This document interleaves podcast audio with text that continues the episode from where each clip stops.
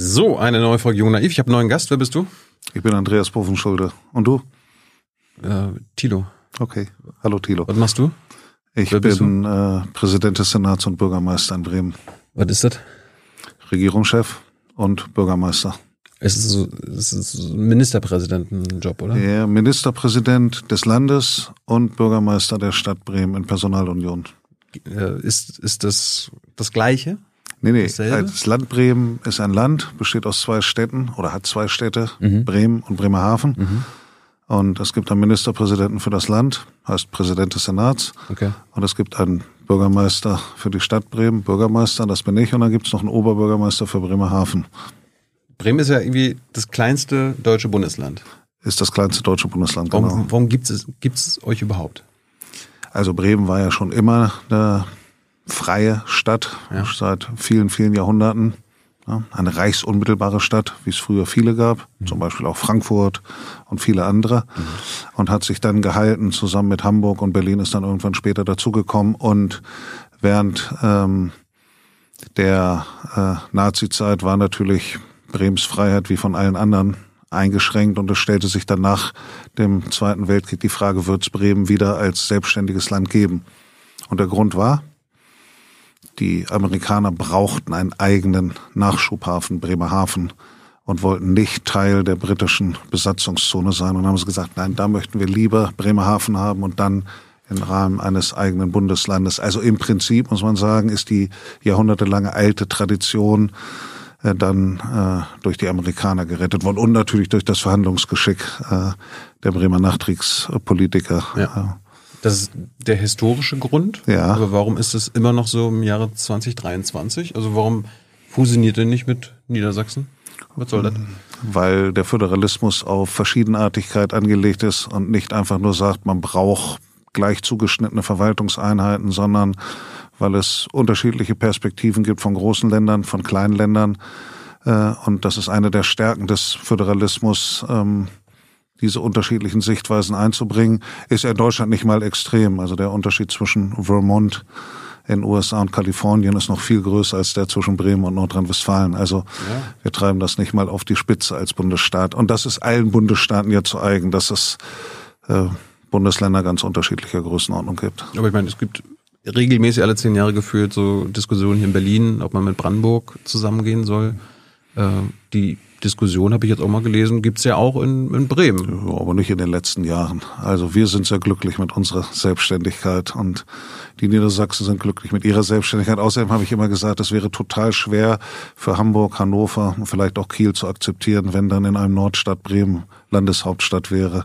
Das würde denen schwerfallen. Also insofern bleibt es so, wie es ist. Ja, warum, warum nicht mit Ja, doch, Niedersachsen? doch, doch, warum, warum nicht Wenn mit das- Niedersachsen gehen und wenn das, wenn das, an, wenn das, an, wenn das Angebot käme und sagen würde, wir bilden einen Nordstaat mit Ja. Bremen als Landeshauptstadt, dann würde ich dann nochmal drüber nachdenken.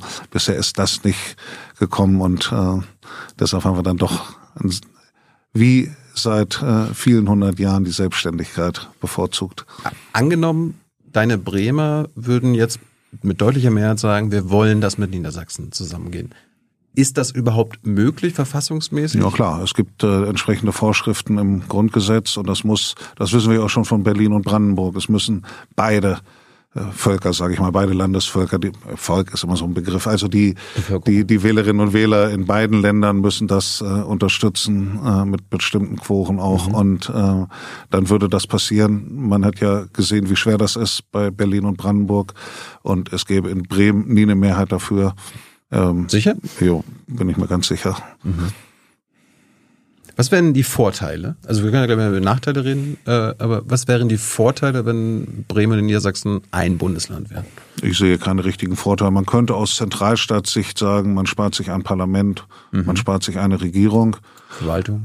und ja, man würde die Verwaltung vielleicht an der einen oder anderen Stelle ein bisschen kleiner machen, aber für die Region wäre das natürlich ein absoluter Nachteil. Es sei denn, Bremen wäre dann äh, Hauptstadt in einem Nordstaat. Da habe ich auch gesagt, wenn wir das zur Bedingung machen würden, dann kann man da natürlich nochmal drüber reden. Aber Scherz beiseite, das äh, ist ja nicht die Diskussionsgrundlage bei den Diskussionen über Nordstadt. Also für die Region wäre es eine schlechte Lösung, äh, dann gäbe es auch keinen unmittelbaren Kontakt mehr zur Bundesebene. Aus zentralstaatlicher Sicht könnte man sagen, da kann man ein bisschen Geld sparen. Ähm, vielleicht. Und ähm, und ich meine, so unterschiedlich seid ihr auch nicht. Niedersachsen wird SPD geführt, äh, Bremen auch. Ja, Bremer und Niedersachsen sind ja auch so eine Art Freunde, das kann man schon sagen. Ich meine, ich bin auch gebürtiger Niedersachse und, und begeisterter Bremer seit äh, seit 1987. Also insofern ist es ja auch nicht so, dass wir nicht eng zusammenleben in einer Region. Ja, ihr werdet umzingelt von Niedersachsen. Ja, ja, und vor allen Dingen, ich meine, wir haben ja 130.000 Leute, die jeden Tag einpendeln und 50.000, die auspendeln. Also insofern, die Verflechtung ist ja enorm. Mhm. Hat übrigens immer weiter zugenommen, die Verflechtung. Und ich kenne ja auch beide Seiten. Mal niedersächsischer Bürgermeister gewesen, jetzt Bremer Bürgermeister. Also. Reden wir gleich drüber. Äh, was wären Nachteile, wenn ihr zusammengehen würdet? Also der Nachteil wäre, dass natürlich die eigene historische Identität aufgegeben würde. Und ich bin ein ganz großer Anhänger davon, dass man sagt, ähm, in der heutigen Welt passiert ganz viel auch darüber, ob emotionale Beziehung da ist. Und ähm, eine emotionale Beziehung, die baut sich ja auf über eine lange, lange Zeit. Und die wird ja nicht mit einem Federstrich, indem man Verwaltungseinheiten zuschneidet, mhm. äh, ersetzt. Und das Zweite ist, natürlich gibt es die Möglichkeit, wenn eine Großstadt, in diesem Fall zwei Großstädte als Land sind, auch die Möglichkeit, Erfahrungen, die Großstädte machen, direkt auf die Bundesebene zu transportieren. Bremen ist, wie Berlin und Hamburg auch, aber das sind natürlich größere Metropolen, so ein bisschen was, ich will nicht sagen Klassensprecher von Städten auf Bundesebene, aber natürlich auch ein Interessenvertreter oder Interessenvertreterin von Großstädten äh, in der Bundesdiskussion. Großstädte, die ja sonst äh, über ihre Länder erstmal nur vertreten sind und nicht direkt. Hm. Hey Leute, politischer Journalismus muss nicht kommerziell oder öffentlich-rechtlich sein. Podcasts müssen nicht durch grässliche Werbung finanziert sein. Jung Naiv ist der beste Beweis dafür. Damit das so bleibt, unterstützt uns einfach finanziell. Danke vorab und jetzt geht's weiter. Macht ihr dann als äh, Bremer Politik irgendwas anders, so dass man irgendwie sagen kann, aha, sehen, seht ihr? Äh, Klar. Da gibt's ja. äh, gibt einen guten Grund, warum Bremen eigenständig ist. Wir waren das erste Land, was einen Landesmindestlohn eingeführt hat, noch bevor es einen allgemeinen Mindestlohn gab. Zum Beispiel. Wann war das? Äh, das war vor, keine Ahnung, zehn Jahren. Ach, erst ungefähr. vor zehn Jahren. Ja. Also es war, war eine der, der, der Sachen, wo man gesagt hat, das war ein ganz zentraler Punkt, wo wir Trendsetter waren für die für die bundespolitische Diskussion. Wir haben von Bremen auch aus die Übergewinnsteuer sehr stark jetzt, um mal was Neues zu nehmen, thematisiert als erstes Bundesland so richtig und hatten ja, ja durch, hatten ja auch durchaus Erfolg. Doch, doch, na ja gut, wir haben da im, dafür im Bundesrat eingebracht, wir haben äh, sehr stark äh, die Kampagne mit unterstützt und am Ende äh, hat sich dafür ja auch eine Mehrheit ergeben. Und äh, so ist das. Man kann die Möglichkeiten auch als kleines Bundesland nutzen, die politische Diskussion voranzubringen. Wir haben während der Corona-Zeit haben wir immer unsere eigenen Positionen sehr stark vertreten, auch bundespolitisch. Wir waren die, die immer für das Offenhalten von Schulen eingetreten sind und das Nichtschließen von Kitas. Mhm. Aber so viel anders macht ihr jetzt nicht. Höre ich jetzt nicht raus. Naja, wir machen unsere eigene Politik, so wie das jedes Land auch macht. Aber zum Glück ist es ja so, dass in Deutschland die Extreme nicht so groß sind, dass man sagt, es wird eine vollständig andere Politik in dem einen Land gemacht im Verhältnis zum anderen. Wir haben heute ein Treffen der norddeutschen Ministerpräsidentinnen und Ministerpräsidenten gehabt. Da haben wir über die Parteigrenzen hinweg viel Einigkeit festgestellt, den Norden gemeinsam voranbringen zu wollen. Ja. Insofern. Ja, es gab ja immer eine Idee von so, von so einem Nordstaat. Ich meine, ich komme aus Mecklenburg-Vorpommern, würde vielleicht auch ein paar Vorteile bringen. So einfach MacPom, Hamburg, Schleswig-Holstein, Niedersachsen ja, zusammenlegen. Nochmal, würde, mit Bremen als würde Hauptstadt. Die, würde die, mit Bremen als Hauptstadt, genau, würde allerdings dann die gewachsenen Identitäten und die Möglichkeiten, die jeder hat, für sich wegnehmen und würde in diesem Fall zum Beispiel die Stimme des Nordens ja auch nicht stärken auf Bundesebene. Also, es hätte für die Region und für die Menschen keinen Vorteil. Ähm, das ist mehr eine Kopfgeburt von Verwaltungswissenschaftlern, der Nordstaat, und hat keine Verankerung in der Bevölkerung. Hm. Du bist aber nicht Bremer, oder? Also bist du bist nicht geboren in Bremen aufgewachsen? Ich bin nicht geboren in Bremen, nee. Das ist keine Voraussetzung als Bürgermeister? Nein, das ist, äh, ist anders, als wenn man amerikanischer Präsident werden mhm. will. Da muss man in den USA geboren sein. Yep. Ähm, und so ist es so, äh, in keinem deutschen Bundesland ist es so, dass man da geboren sein muss, um da Ministerpräsident zu werden. Hast du, da, hast du deswegen Nachteile? Also mögen dich einige Bremer und Bremerinnen nicht? Weil Nein, überhaupt nicht. Bremen ist weltoffen.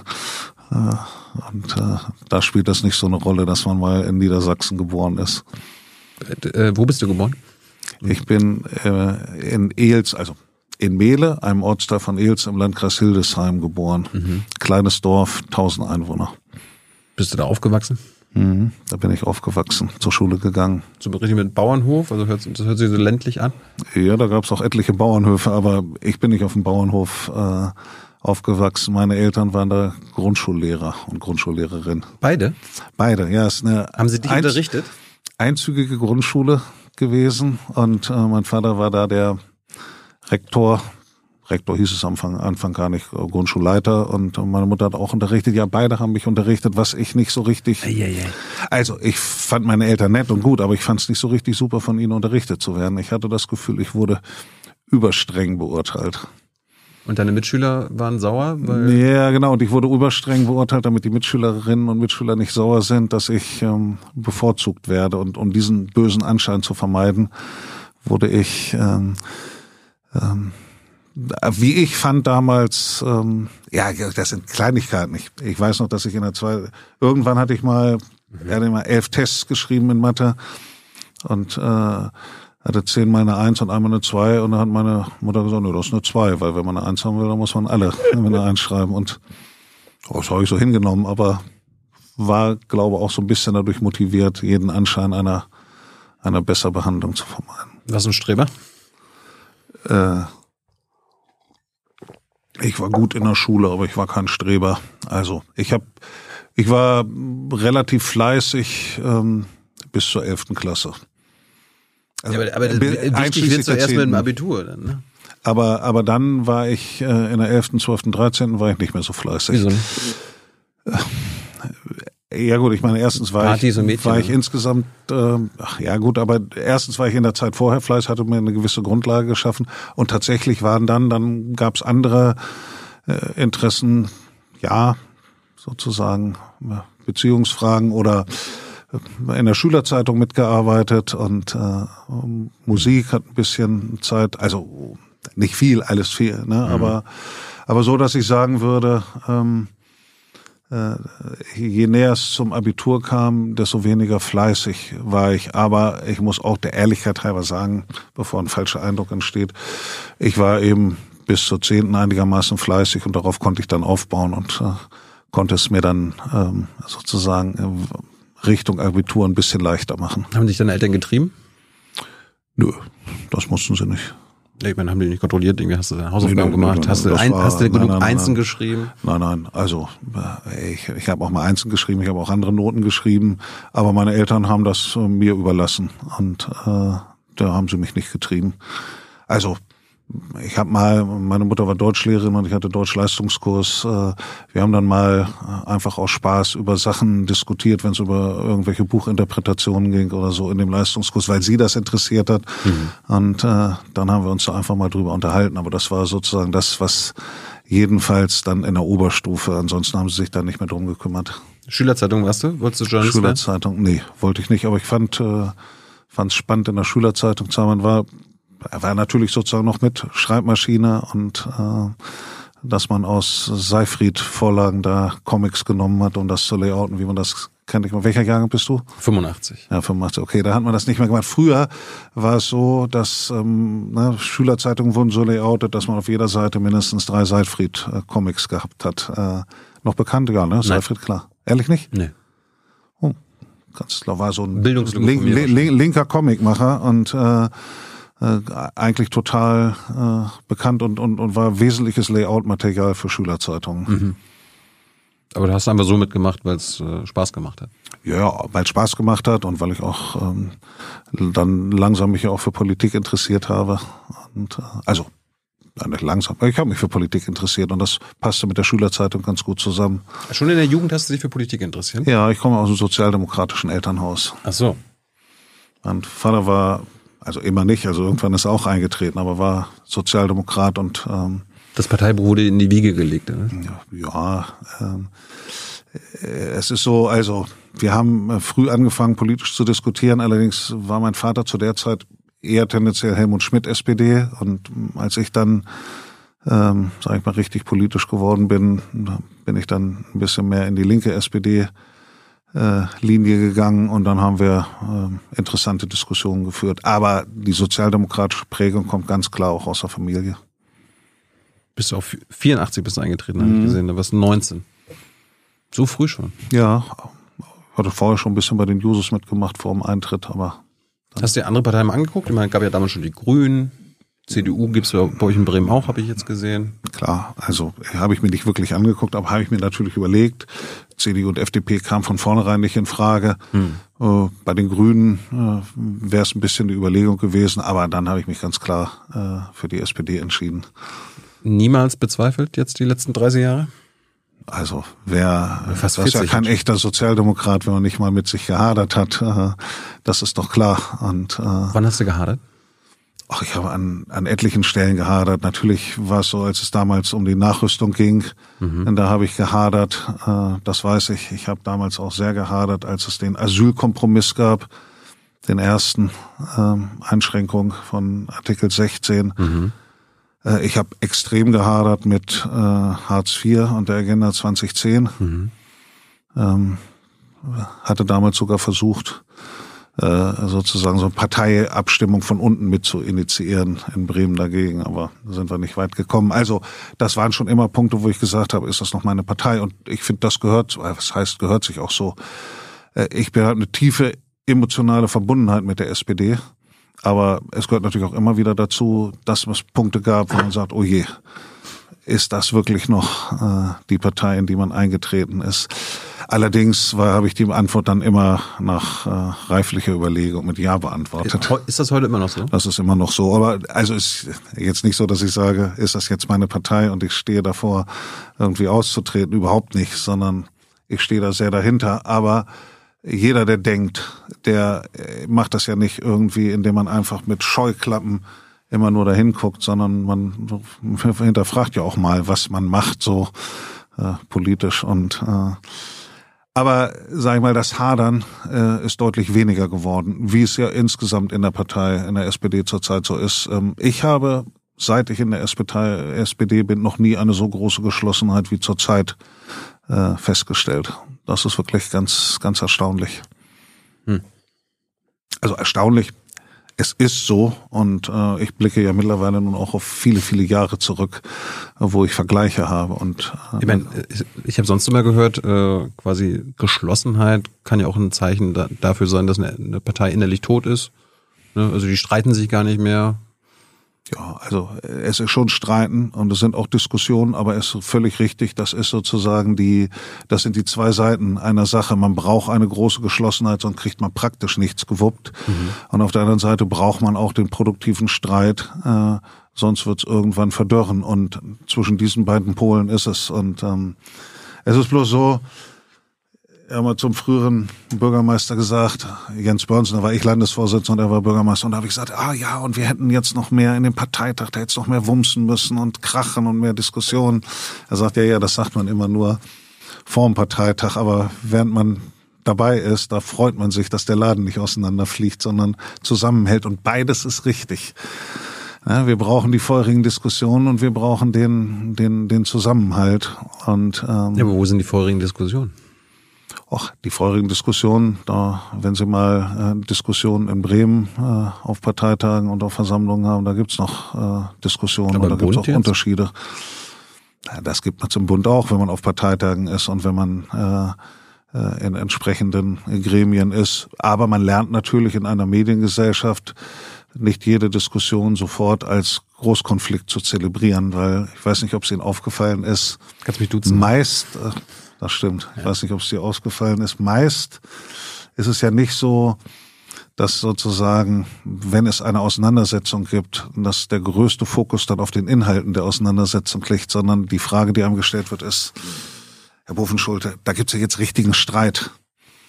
Man sagt, nein, ist gar kein Streit, wir diskutieren über den richtigen Weg. Ja, aber das ist ja richtigen Streit. Wer gewinnt denn jetzt und wer verliert? Hm. Ja, aber wir diskutieren doch über den richtigen Weg. Und ähm, meine Erfahrung ist, es ist relativ schwer, die inhaltliche Diskussion äh, medial öffentlich zu vermitteln. Na, darum bist du ja hier. Deshalb bin ich hier, weil hier ist es natürlich völlig anders.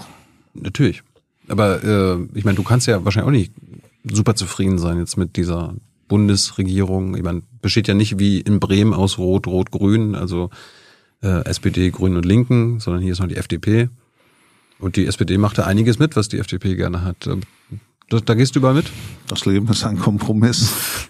Also das ist ja immer so. Das Schöne an der Demokratie ist, es sind die Wählerinnen und Wähler, die die Kräfteverhältnisse bestimmen äh, mit ihrem Wahlergebnis. Und äh, Klar. die Aufgabe der Politikerinnen und Politiker ist es, damit umzugehen. Ähm, das ist Demokratie und dazu gehört immer, wenn es keine ganz, äh, ganz klare und eindeutige Entscheidung der Wählerinnen und Wähler gibt, dann braucht man das nicht. Dann nur, wenn die sagen, ich gebe einer Partei 60 Prozent, also selten vorkommt, mhm. äh, oder auch 55, dann äh, ist die Entscheidung klar. Dann braucht man keine Koalitionsverhandlungen, wobei dann meistens dann die Flügel der Partei anfangen, äh, die Aufgabe der inneren Opposition zu übernehmen. Aber wenn das nicht ist, sondern es kommen solche Ergebnisse raus, wie jetzt rauskommen, dann hat man die Notwendigkeit, Koalitionen zu bilden. Und wenn man drei dazu braucht, dann ist es noch mal schwieriger als mit zwei. Und ähm, dann gibt es natürlich ähm, immer das Spannungsfeld, dass man seine eigene Linie durchsetzen will und dass man auf der anderen Seite den Laden zusammenhalten muss. Ja. Das ist so. Aber ich meine, das Problem jetzt aus, aus Sicht vieler jungen Leute ist ja so, die jetzige Bundesregierung, die hat sich als Fortschrittskoalition dargestellt und macht halt nicht das Notwendige, gerade im Hinblick auf ein zukünftiges Deutschland, gerade im Hinblick auf den Klimawandel. Die Bundesregierung das ist ja quasi macht gefährliche, gefährliche Entwicklung. Die Bundesregierung macht ganz, ganz viele Sachen Aber für nicht, eine fortschrittliche. Nicht viel genug. Die Bundesregierung, die jetzige, die hat äh, mit dem mit der Schlafmützigkeit der vorherigen Bundesregierung aufgehört und zum Beispiel wer, Recht. Wer war da, wer war da Teil davon? Absolut. Das ist eben so, wenn man da Kompromisse machen muss und es einen bremsenden Faktor gibt oder gab damals die Union. Hm. Ich nehme mal den Ausbau der der Windenergie insbesondere im Offshore-Bereich liegt uns sehr nah. Da wurden ja viele Fehler, die man gemacht hat, wurden korrigiert. Und das ist richtig, das so zu machen. Kann man trotzdem sagen, wir haben die Fehler 2013 mitgemacht. Ja, ganz klar, das ist so. Und äh, äh, gehört auch zur Ehrlichkeit dazu, dass man das nicht alles richtig gemacht hat. Aber wenn man es erkennt, dass es nicht richtig war, dann muss man es wenigstens korrigieren. Und das hat diese Bundesregierung gemacht. Ähm, so könnte man es an vielen anderen Punkten noch machen. Wir haben ja, völlige Illusionen uns hingegeben, wie der Strombedarf sein wird und wie schnell wir mit dem Ausbau regenerativer Energien vorankommen müssen. Hm. Und da kann man nicht sagen, dass diese Bundesregierung nicht richtig ähm, PS auf die Straße bringt, ist vielleicht das falsche Bild, äh, mhm. ordentlich Druck macht und Geschwindigkeit erzeugen will. Ich meine, du sagst gerade, ihr wisst, dass ihr Fehler gemacht habt, 2013 mit einem quasi Abwürgen der Erneuerbaren. Äh, der Offshore-Wind, äh, ja? Frage da. Warum habt ihr das gemacht? Ja, weil man damals dachte, das war ja der Hintergrund, damals dachte man, die Kosten explodieren. Es war eine Fehleinschätzung, wie sich der Strombedarf äh, entwickelt. Vielleicht war es auch eine politisch motivierte Fehleinschätzung, vielleicht war es eine objektive Aha. Fehleinschätzung. Dann hat man gesagt, mein Gott, die Umlagekosten, ne, das, das was äh, von der Finanzierung, EG-Umlage, das steigt so stark an. Äh, und dann ähm, wurde in Verkennung tatsächlich der Notwendigkeiten wurde das gedeckelt. Und, und ich meine, wir waren nun die absolut Leidtragenden davon. Ne? Das war die Entscheidung, die dazu geführt hat, dass die Bremerhavener Windkraftindustrie ja. von 4000 Arbeitsplätzen auf jetzt ein paar hundert runtergegangen ist. Es ist ja nicht so, ähm, ne? das war eine klare Fehlentscheidung und eine, die, die ja. mein Land äh, massiv getroffen hat. Das ist keine Frage. Habt ihr da nicht protestiert? Natürlich. Äh, wurde protestiert. Aber es ist nicht immer so, dass man sich durchsetzt in der Politik. Natürlich war unsere Haltung, dass das die, der, dass das völlig falsch war. Das hat der gesamte Norden so gesehen. Aber es war halt nicht die Mehrheit in der Politik. Und ähm, das ist ja nicht so, dass wenn man die richtige Position vertritt, man sich immer durchsetzt. Das ähm, ist manchmal so, aber leider nicht immer. Hm. Über Klima äh, können wir gleich nochmal reden. Du hast ja ein paar Sachen gesagt, wo du mit der SPD gehadert hast, aber so hier Jugoslawien, Krieg, Afghanistan, Doch, hast du jetzt nicht genannt, da, Schuldenbremse auch nicht? Also ich habe jetzt, ähm, okay. ich habe jetzt ein paar Punkte genannt. Ich habe auch mit dem Jugoslawienkrieg damals äh, meine großen Zweifel gehabt äh, und habe die auch äh, zum Ausdruck gebracht. Und das waren immer Punkte, ähm, äh, da habe ich mich ähm, sozusagen mal stärker, mal weniger stark kritisch damit auseinandergesetzt. Bei der Agenda 2010 kann man sagen, mhm. das ist bereinigt worden. Äh, da hat die SPD einen langen Weg zurück äh, von der Agenda 2010 gemacht, äh, jedenfalls an vielen Punkten, was ich richtig finde. Bei anderen Punkten äh, ist das nicht so, aber auch da muss ich sagen, ähm, es ist natürlich so, dass ähm, so wie in der Politik insgesamt ähm, ist es auch mit der eigenen Partei so. Es ist nie so, dass es eine Partei gibt, die alle Positionen so vertritt, wie man sie sich idealerweise vorstellen würde. Vor 15 Jahren hat die SPD auch äh, mitgeholfen, dass die Schuldenbremse ins Grundgesetz kommt. Ja, das war damals gute Entscheidung.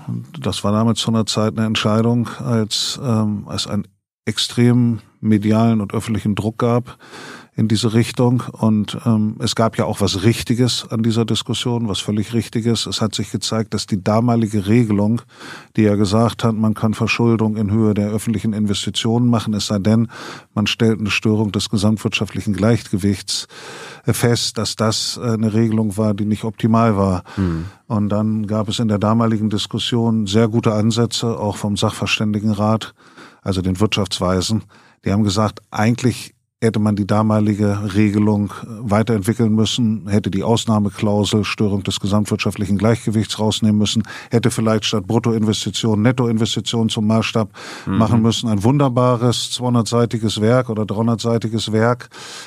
Äh, und dann war der politische mediale Druck so groß, äh, dass das Verschuldungsverbot mit Ausnahmeklausel dann reingekommen ist ins Grundgesetz, wo man dann sagen konnte, eigentlich nicht mal mehr Investitionen kreditfinanziert zu machen, ja. Jeder Häuslekäufer und Bauer und jedes Unternehmen weiß, man kann nicht investieren, ohne dass man auch einen Kredit aufnimmt. Und diese Festlegung, die war überzogen. Die Festlegung, wir müssen die damals geltende Schuldenregelung reformieren, die war völlig richtig. Und ich hätte mich damals tatsächlich äh, gefreut, wenn wir eine von den Vorschlägen, die die Wirtschaftsweisen gemacht haben, mit sehr nachvollziehbaren Gründen, wenn man die äh, verankert hätte, weil das wäre der genaue richtige Mittelweg gewesen. Mhm. Die Wirtschaftsweisen wollten damals nämlich nicht die Kreditaufnahme für Investitionen gänzlich äh, abschneiden, so wie es rausgekommen ist dann. Und das war keine richtige Regelung, sondern äh, das hätte man sozusagen differenzierter machen müssen. Und was erleben wir jetzt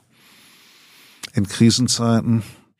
Dass es eben total schwer ist zu sagen, dass man nicht mal Investitionen über Kredite das hätte man alles wissen kann. Ja, aber wenn man sich die Diskussionen aus der damaligen Zeit anguckt, dann gab es einen ganz, ganz breiten medial-wissenschaftlichen Konsens, der äh, diese Position vertreten hat. Und es war ungeheuer schwer. Meinst du jetzt mit wirtschaftswissenschaftlich oder was? Wirtschaftswissenschaftlich, mhm. gut, jetzt kann man sagen, wie weit sind Wirtschaftswissenschaften Wissenschaften, aber einen wirtschaftswissenschaftlich medialen, publizistischen Konsens, der gesagt hat, das muss jetzt machen, der Marsch in den Schuldenstaat muss aufhören und die differenzierte Haltung. Ja, wir müssen was äh, reformieren, ja. aber wir dürfen nicht die Kreditaufnahme für Investitionen verhindern, weil das letztendlich irrational ist. Ähm, die konnte sich nicht durchsetzen, diese differenzierte Haltung mehr. Wessen Interessen waren das? Also, wenn man in die Fachdiskussion geguckt hat, dann wusste das jeder, dass das der nicht richtige Weg ist. Mhm. Weil jeder weiß, wenn ich eine Brücke bauen will, die 80 Jahre hält, oder 50 Jahre, dann schreibe ich die über 50 Jahre ab. Dann ist es nicht sinnvoll, die in dem Jahr des Baus zu finanzieren, sondern es ist durchaus sinnvoll, die über den Abschreibungszeitraum Kredit zu finanzieren, mhm. weil das ja sozusagen eine gerechte Zuordnung dann der Kosten ist, wenn ich das mache. Ja.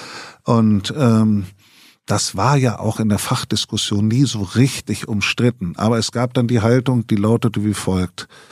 Wir haben ein Marsch in den Schuldenstaat, wir haben eine unverantwortliche Politik und die kann man nur stoppen, wenn man sowas macht wie ein hartes Verschuldungsverbot. Ja, wir wissen, so haben viele Leute dann in den Fachpublikationen argumentiert, wir wissen, dass das fachlich eigentlich nicht so ganz richtig ist. Man muss aber diesen harten Schnitt machen aus politischen Gründen, um der Verschuldung die Spitze abzubrechen, obwohl man weiß, dass es sich eigentlich fachlich nicht so richtig rechtfertigen lässt.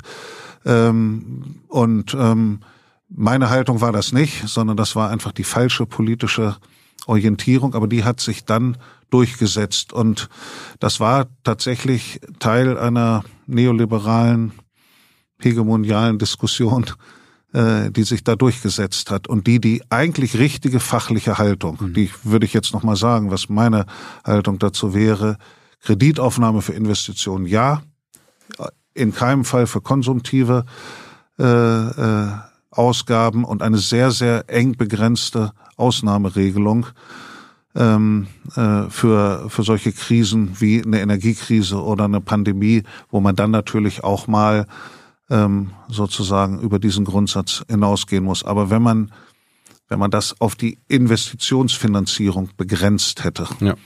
dann wäre das aus meiner Sicht der richtige Weg äh, gewesen. Und da leiden wir jetzt ein bisschen immer noch dran.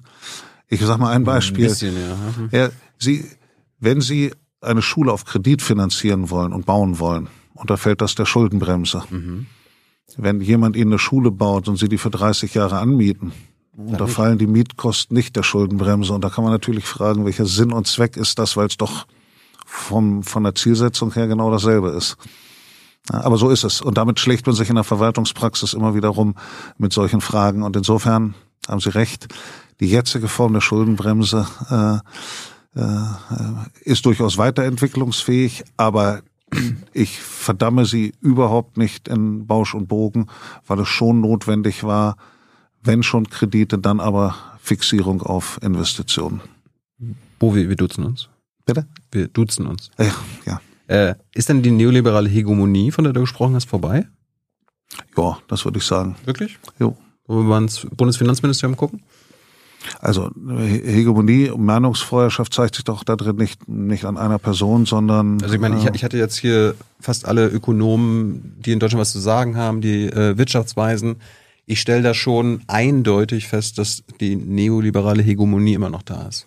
Ja, Und ich meine, es, äh, niemand traut sich, die Schuldenbremse jetzt wieder äh, irgendwie aus dem Grundgesetz zu streichen. Aber, aber die Wirtschaftsweisen zum Beispiel hatten vor kurzem gesagt, man könnte mal den Spitzensteuer oder man nicht den Spitzensteuer, man könnte mal für hohe Einkommen ja. äh, zum Beispiel einen Spitzensteuersatz oder einen Soli-Zuschlag für hohe Einkommen oder Vermögen machen, um ja. tatsächlich die notwendigen Finanzmittel zur Bewältigung der Krise zu beschaffen. Das wäre äh, vor 10 oder 15 oder 20 Jahren völlig unmöglich gewesen, dass so ein Vorschlag gekommen ist. Da hat sich durchaus was getan. Ja, aber die Weisen haben jetzt nichts zu sagen, die können nur Ratschläge geben. Ja, äh, der, der oder die, die was zu sagen haben, halten immer noch an dieser Hegemonie fest, oder? Ja, aber nicht in der Praxis. Also wenn man sich mal den Bund anguckt, ähm, mit den Sondervermögen für die Bundeswehr und den Sondervermögen für den Klimaschutz, dann ist das ja nicht so. An der Schuldenbremse vorbei. Dass ne? das, das ist ja jetzt nicht so, dass da die Schuldenbremse buchstabengetreu eingehalten wird, sondern ganz im Gegenteil. Das ist ja auch außerhalb der strikten Festlegung der Schuldenbremse nicht außerhalb der Schuldenbremse, weil es wird die Krisenausnahme gezogen. Ja. Aber die wird natürlich gezogen und äh, das wird auf Bundesebene gemacht, war übrigens immer ein Argument der Länder, dass wir gesagt haben, der Bund muss sich doch auch ehrlich machen. Mhm äh, als Länder während der Corona-Krise und auch während der Energiekrise äh, können wir gezwungen sein, auf die Ausnahmeklausel zurückzugreifen. Ja. Und wir haben immer gesagt, aber Bund, du machst das doch auch in einem ganz, ganz großen Umfang. Ja? Und nur zu sagen, ich mache in einem Jahr ein Sondervermögen, aber dann mache ich im nächsten Jahr gar keine Schulden mehr. Ich meine, das ist, während das in dem Jahr ein Ansparen ist, sozusagen an Schulden, damit man es in den nächsten Jahren ausgeben kann. Mhm. Das sind ja alles formale Argumentationen. In Wirklichkeit hat natürlich auch der Bund äh, viele Kredite aufgenommen. Übrigens, was ich nicht kritisiere, völlig zu Recht. Ja. Aber man muss sich da durchaus ehrlich machen äh, äh auf Bundesebene, dass man das gemacht hat. Wie, wie ist das in Bremen? Habt ihr in eurer Verfassung eine Schuldenbremse? Ja, wir haben eine Schuldenbremse in unserer Verfassung. Habt ihr die, freiwillig reingeschrieben? Die ist an vielen Punkten sogar härter als die Schuldenbremsen in, in anderen Ländern. Äh, die SPD ist seit, äh, seit äh, Steinzeit bei, äh, an der Macht bei euch. Also die, deine SPD hat das da reingeschrieben? Seit, seit 1945. Ah, ja. ähm, warum, ja, habt ihr, warum habt ihr das gemacht? Ähm, das hat die rot-grüne Koalition seinerzeit reingeschrieben. Rot-grün auch noch? Ja, und äh, das hatte natürlich auch einen Grund, Bremen war am Punkt Schulden und Überschuldung natürlich besonders druckanfällig und nicht dazu berufen, jetzt noch äh, der Anführer oder die Anführerin zu sein des Widerstands gegen die Schuldenbremse, weil äh, wir haben ja ein echtes Schuldenproblem, ein echtes Schuldenproblem aufgebaut und es war ja auch absolut notwendig, dass wir unsere Neuverschuldung äh, drastisch reduzieren. Mhm. Äh, da bestand und besteht ja gar kein Zweifel daran. Ähm, also haben wir dann eine der härtesten Schuldenbremsen gekriegt. Übrigens mit einer Regelung, die wenig bekannt ist, in allen Flächenländern können ja die Kommunen noch Kredite aufnehmen. Mhm. Nicht unbegrenzt, aber die Kommunen unterfallen nicht der Schuldenbremse. In Bremen unterfallen auch die Kommunen der Schuldenbremse, also die Stadtgemeinde Bremen und die Stadtgemeinde Bremerhaven. Das ist so. Deshalb haben wir sozusagen eine härtere Schuldenbremse äh, in der Verfassung. Warum weicht ihr die nicht auf? Was jetzt passiert ist, wir weichen sie nicht auf, aber wir haben natürlich jetzt, wir ab? haben jetzt während der Krisen ja. haben wir natürlich äh, genauso wie andere Länder die Ausnahmeklausel gezogen, eine außerordentliche Notlage mhm. während Corona-Pandemie äh, und jetzt auch ähm, äh, während der Energiekrise. Und äh, wir sagen auch, wir müssen zur Bekämpfung des Klimawandels, wie das andere Länder auch machen, äh, Investitionen durchführen können. Das sagen wir, aber damit bewegen wir uns auch von der Rechtfertigung im Rahmen der Schuldenbremse. Also es ist nicht meine Position, auch nicht die Position des äh, Finanzsenators zu sagen, wir schaffen die Schuldenbremse ab, sondern wir Warum müssen uns nicht? in dem Rahmen der Schuldenbremse und im Rahmen der Notlagenklausel bewegen. Aber wenn du sagst, die, die ist noch härter als die Bundesschuldenbremse, warum schwächt die denn nicht wenigstens ab oder so weiter? Ja, wenn du selbst dagegen bist. Ja, ich habe ja gesagt, wir müssen auf der einen Seite äh, die Möglichkeit haben, die notwendigen Investitionen vorzunehmen, aber auf der anderen Seite habt ihr habt ihr ein, habt ihr Geld für alle ist, notwendigen Subventionen? Äh, das, ist, äh, das, das ist natürlich schwierig, aber auf der anderen Seite müssen wir auch jeden Euro umdrehen, weil wir natürlich tatsächlich auch eine schwierige Finanzlage haben und weil wir bei unserer finanziellen Ausgangslage auch tatsächlich darauf achten müssen äh, auf äh, finanzpolitische Solidität und das ist natürlich ein Spannungsverhältnis, aber zu sagen, wir schaffen die Schuldenbremse ab, wäre da durchaus das falsche Signal. Das richtige Signal ist, wir haben die Schuldenbremse, wir können die Ausnahmeklausel ziehen und ja, es wäre vielleicht daran zu denken, äh, auf der äh, auf der Ebene, ob die Kommunen einbezogen sind, äh, zu einer Veränderung zu kommen. Aber auch das will wohl bedacht sein. Und dafür bräuchte man natürlich auch eine verfassungsändernde Mehrheit und die ist natürlich im Moment nicht in Sicht. Bist du dafür, dass eure Bremer Kommunen nicht mehr darunter fallen? Also, ähm, es ist ein bisschen unsystematisch, dass sie drunter fallen. Und wenn wir jetzt eine sehr vernünftige Diskussion darüber hätten, äh, ob man die Kommunen rausnimmt, dann kann man diese Diskussion führen. Was ist aber, deine Position? Aber, ja, aber ich hätte durchaus auch die Sorge, wenn man sie führt, dass gleichzeitig der Grundsatz, man muss sehr, sehr vorsichtig sein und man muss sozusagen ähm, ja, nicht in eine Situation kommen, äh, wo die Neuverschuldung wieder äh, das Regelinstrument wird. Ähm, da muss man doch deutlich aufpassen. Und äh, deshalb schlagen da zwei Herzen in meiner Brust. Ich sage es ganz ehrlich. Es ist unsystematisch, die Kommunen einzubeziehen. Aber dass wir als Bremer mit tatsächlich unserem Schuldenstand, unserer Historie diejenigen sind, die vorne weggehen bei der Aufweichung der Schuldenbremse, da habe ich ein Störgefühl. Und äh, deshalb ist meine Haltung dem Grunde nach, wir haben die Schuldenbremse, wir können die Ausnahmeklauseln ziehen, wenn es Krisen gibt. Und wenn wir den Klimawandel bekämpfen müssen und dafür existenzielle Investitionen vornehmen. Aber, ja. aber die Aufweichung der Schuldenbremse, gerade aus Bremer Sicht hätte auch einen erheblichen Preis. Und deshalb verstehst du vielleicht, warum ich so ein bisschen äh, zögere. Der Preis ist was? Naja, der Preis ist, äh, dass äh, unsere Polo Position natürlich politisch äh, durchaus ein bisschen verletzlich ist. Wir sind ja nicht das Land mit den wenigsten Schulden. Und äh, da wenn das Land mit einem hohen Schuldenstand sagt, mal weg mit der Schuldenbremse, äh, dann kommt man da schnell in, ein, in, in eine gefährliche Diskussion und setzt auch die falschen Zeichen. Also die finanzpolitische Solidität ist ein sehr hohes Gut mhm. aus Bremer Sicht. Die notwendigen Investitionen vornehmen zu können, ist auch ein sehr hohes Gut und das ist halt ein gewisser Zielkonflikt. Ja, also ich habe jetzt nirgendwo gelesen, dass ihr alle notwendigen Investitionen finanzieren könnt. Nein, wir können nicht alle notwendigen Ja, Investitionen. Das kann alles. niemand. Das kann niemand. Und alle notwendigen Investitionen äh, definiere notwendig. Das kann natürlich niemand. Ja, in äh, Bezug auf den Klimawandel, äh, da müssen wir jetzt sofort, guck mal, guck dir letzte Woche noch im Weltklimarat den neuen Bericht an. Wir müssen jetzt alles machen, was wir können. Wir haben in den letzten da 50 braucht Jahre sich, zu wenig da, da gemacht. braucht sich nun Bremen nun mit Sicherheit nichts vorzuwerfen. Als kleines Land nehmen wir zweieinhalb Milliarden Euro für klimaschützende Investitionen, die gleichzeitig unsere Wirtschaft stärken, in die Hand. Und wenn man das ins Verhältnis zur Größe des Landes setzt, glaube ich, braucht sich gerade Bremen da nichts vorzuwerfen, sondern da sind wir ganz vorne dabei. Aber auch das hat natürlich Grenzen der finanziellen Leistbarkeit. Das ist doch klar. Wir können da ja nicht sagen, ähm, ist egal, zweieinhalb Milliarden, fünf, siebeneinhalb, zehn, sondern es muss ja letztendlich auch in irgendeiner Form noch darstellbar sein. Und das gilt natürlich für jedes Bundesland, das gilt für Bremen auch. Aber, aber ist das bei der Klimakatastrophe nicht wirklich egal, wie viel es kostet? Hauptsache, wir machen das. Ja, aber da würde ich jetzt sagen, sind wir in Bremen ganz weit vorne. Also man muss sich mal die Größenordnung äh, vorstellen. Also Bremen nimmt jetzt für einen bestimmten Zeitraum zweieinhalb Milliarden auf. Wenn ich das auf die Größe anderer Länder umrechne, die 25 mal so groß sind, wären das 25 mal zweieinhalb Milliarden, dann würde man die Größenordnung äh, erkennen. Also Bremen macht das. Da sind auch absolut notwendige wirtschaftspolitische Investitionen drin.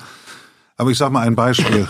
Ja. Da sind knapp 300 Millionen drin, mit denen wir unser Stahlwerk auf grünen Stahl umstellen. Ja. Und 300 Millionen für Bremer Verhältnisse, das wäre so, als ob man im Land Nordrhein-Westfalen siebeneinhalb Milliarden ausgeben würde. 25 mal so groß. Nur die 300 Millionen, die wir dafür ausgeben, damit wir das Stahlwerk auf grünen Stahl umstellen und damit sich unser CO2-Ausstoß dadurch um 50 Prozent verringert, das ist ja für Bremen ein immenser, eine immense, ein immenser Brocken. Den müssen wir stemmen, weil wenn wir das nicht machen, ist unser Stahlwerk irgendwann weg. Ja. Ähm, aber es ist ja trotzdem eine immense In- Investition und äh, die gehen wir, die machen wir. Aber wir können natürlich nicht alles, äh, was denkbar ist, machen. Ja, aber das bräuchte es doch. Ich meine, äh, ihr wollt bis 2038 klimaneutral sein. Dann habt, ihr, so. dann, dann habt ihr Experten das mal ausrechnen lassen. Gibt ja eine, einen Enquete-Bericht. Mhm. Der hat gesagt, also Bovi, ihr müsst 8 Milliarden. Aber bis 2038. Ja. Ja, wir bis 2027 haben wir jetzt zweieinhalb Milliarden. Also wir den Zeitraum sich angucken. Ja, aber woher wissen wir, dass die restlichen 5 Milliarden auch noch dann investiert werden? Naja, das müssen halt natürlich auch die nachfolgenden Politikgenerationen entscheiden. Das Ja, können, wir ja jetzt, können wir ja jetzt nicht bis 2038 abstrakt entscheiden, Aber weil ihr, das Geld ihr, wird ihr ja jetzt wählt doch dieses ausgegeben. Jahr, äh, stell dir vor, irgendwie FDP, AfD und CDU kommen bei euch an die Ja, Macht. aber das wäre ja Die sagen, scheiß das würde ja aber nichts nützen. Wir nehmen ja das Geld nicht auf und legen es auf Halde, sondern wir sagen, wir haben eine Kreditermächtigung und falls es notwendig ist, für die Investitionen einen Kredit aufzunehmen, Mhm. dann machen wir das. Und ob wir jetzt den Beschluss für 2030, 2035 oder 2038 fassen, wäre ja völlig irrelevant. Jetzt ist ja erstmal wichtig, was jetzt in den nächsten Jahren passiert. Und da haben wir uns den Zeitraum bis 2027 erst genommen und haben gesagt, darauf bezieht sich das zweieinhalb Milliarden Programm. Und ganz ehrlich, das ist das, was jetzt notwendig ist. Und äh, alles andere, ähm, das wäre sozusagen mehr, würde ja äh, sich sowieso nur auf dem Papier abspielen. Ähm, du meinst ja gerade, Bremen hat viele Schulden. Warum macht ihr nicht einen Schuldenschnitt? Ein Schuldenschnitt. Ja. Ja, aber Da wurde bei Griechenland ähm, auch zum, äh, zum, zum Schuldenschnitt diskutiert. Äh, Afrikanische Ja, Länder, die wollen auch einen Schuldenschnitt. Warum? Nee, einen Schuldenschnitt Bremen. Klar, wenn, wenn, äh, wenn diejenigen, bei denen wir die Kredite aufgenommen haben, sagen, sie verzichten auf die Hälfte, dann sind wir nicht dagegen. Wer ist das? Das wäre das, äh, das wären halt Schulden äh, am Kreditmarkt aufgenommen und das wären Schulden auch bei Kreditinstituten aufgenommen. Mhm. Das ist ja eine ganz diverse Struktur und gut, also das entscheidet ja nicht Bremen, aber ich natürlich, Du, wenn, kann, du wenn kannst ein- ja darum bitten. Äh, unsere Zinszahlungen gehen ja im Moment zurück und wir können unsere Schulden äh, bedienen und wir können auch die Zinsen bedienen. Also aber wäre doch schön, wenn du weniger Schulden ja, nein, bedienen Natürlich schön wäre das. Also wenn jetzt jemand kommt und sagt, äh, künftig habt ihr die Hälfte nur noch, weil den Rest, äh, den schenken wir euch, Ja. dann, ja, dann sind wir nicht die, die sagen, ach nee, das ist eine Frage der Ehre, dass wir das nicht machen, sondern würde ich sagen, nee, das ist total gut.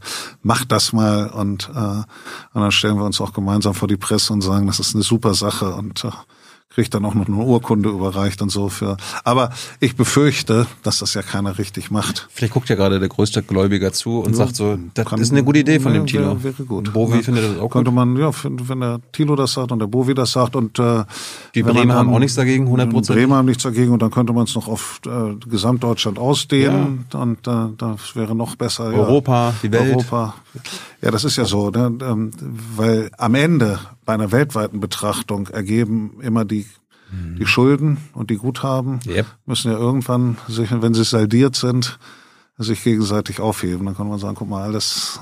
Ja, das ist so ein gutes, also die Schulden des einen sind die Vermögen des anderen. Ja, das, äh, ihr habt äh, hohe Schulden. Bei einer, Seiden, bei, einer, bei einer Saldenbetrachtung ist das so, bei der Saldenmechanik. Äh, wenn wenn, wenn Bremen so hohe Schulden hat, wer hat denn, euer, wer hat denn das Vermögen? Ähm, das ist ja bekannt. Der Großteil der deutschen Staatsverschuldung äh, ist im Inland. Also insofern sind wir bei uns selbst äh, verschuldet, weil äh, aus den Spareinlagen und aus Aha. den Staatsanleihen, ja, ist doch so, man ist bei seiner eigenen Bevölkerung verschuldet, jedenfalls zum großen Teil. Und, äh, und ähm, da ist ja das Geld da. Ich meine, ich, ich kenne nur die Bundeszahlen. Bundes, äh, es gibt, glaube ich, 7,5 Billionen Euro Privatvermögen. Wir haben nur 2,5 Billionen Euro Staatsschulden. Ja. Das, das also wenn es jetzt um die Schulden geht, könnten wir die ja einfach. Das ist so. Da, wenn, wenn der Staat. Äh, Warum macht ihr das in Bremen nicht? Also nochmal, das ist ja nicht in der Bremer Entscheidungszuständigkeit. So. Man kann, wenn man Schulden aufnimmt, muss man sie bedienen. Und der Bund, der hat eine andere Möglichkeit, der muss die auch bedienen. Aber der Bund könnte natürlich, anstatt die Schulden zu bedienen, sagen, ich nutze meine Besteuerungskompetenz und reduziere die Schulden. Hat er übrigens ja auch gemacht. Ja.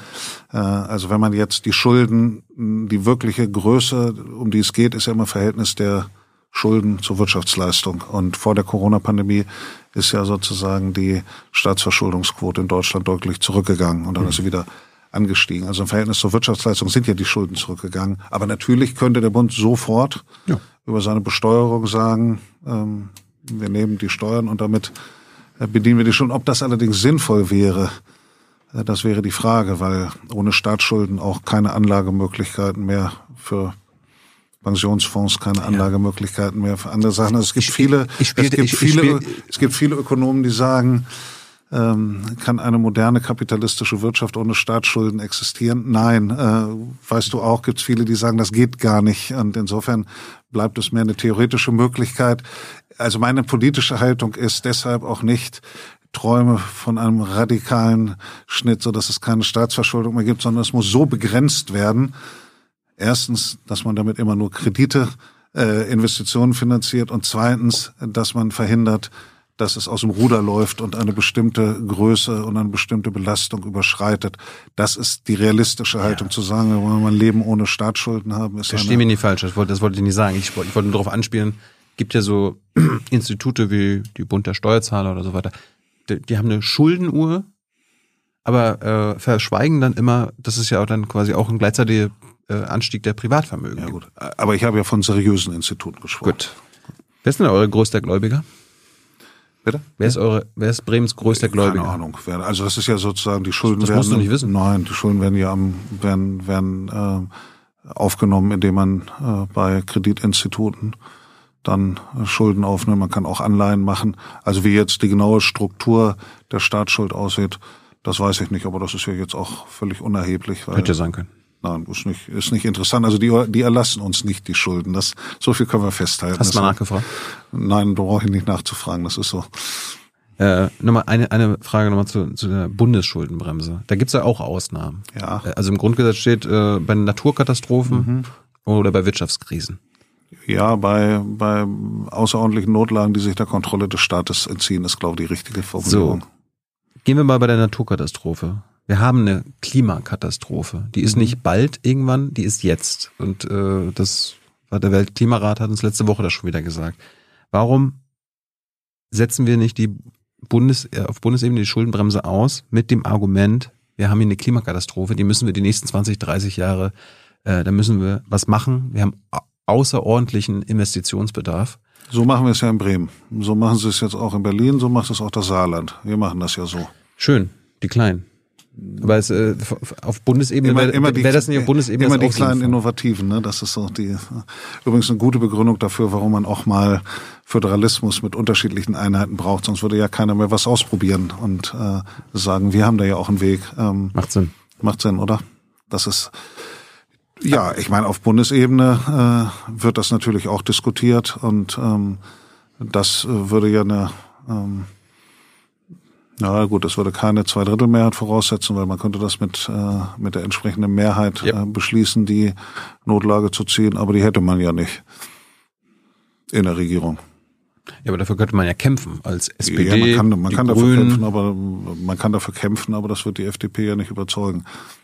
Ja, aber dann, dann könnte man die da stellen. Ich meine, äh, Ja, die ja. meisten Le Leute in Deutschland wissen, dass wir eine Klimakatastrophe haben. Wir müssen da was machen. Die Leute sagen, dass wir was machen müssen. Und dann kann man sagen, diese Partei verhindert das. Und dann vielleicht bewegen die sich dann doch schneller als gedacht. Ja, man führt ja die Diskussion und äh, das ist ja auch nicht so, dass da nicht entsprechend gedrückt wird, aber ähm, ich bin jetzt sehr skeptisch, ob es gelingt, den Lindner davon zu überzeugen. Ähm, also, ich glaube nicht, dass ähm, Herr Lindner da sozusagen an jeder Stelle und grundsätzlich äh, inhaltlichen Debatten nicht zugänglich ist. Also wir haben sogar mal ähm, auf offener Bühne diskutiert, wie es denn eigentlich ist, wenn man als Land wie Bremen Kredit aufnehmen muss, um sein Stahlwerk zu retten und dabei gleichzeitig auf grünen Stahl umzustellen. Und da hat der Lindner gesagt, ähm, naja gut, in solchen Situationen, ähm, äh, wo es ähm, sozusagen so, so klar und so eindeutig ist, da kann es natürlich nicht so sein, dass man lieber das Stahlwerk kaputt gehen lässt und so Pech gehabt äh, und den Kredit nicht aufnimmt. Also es ist nicht so, äh, dass bei ihm Sachargumente nicht verfangen. Ähm, aber dass man die FDP zu einer grundsätzlichen Strategie bewegt, zu sagen, wir ziehen jetzt mal die Ausnahmeregelung und begründen das mit der Klimakrise. Das glaube ich im Leben nicht und dann noch nicht. Ähm, Aber die haben, haben da bei der Pandemie auch zugestimmt.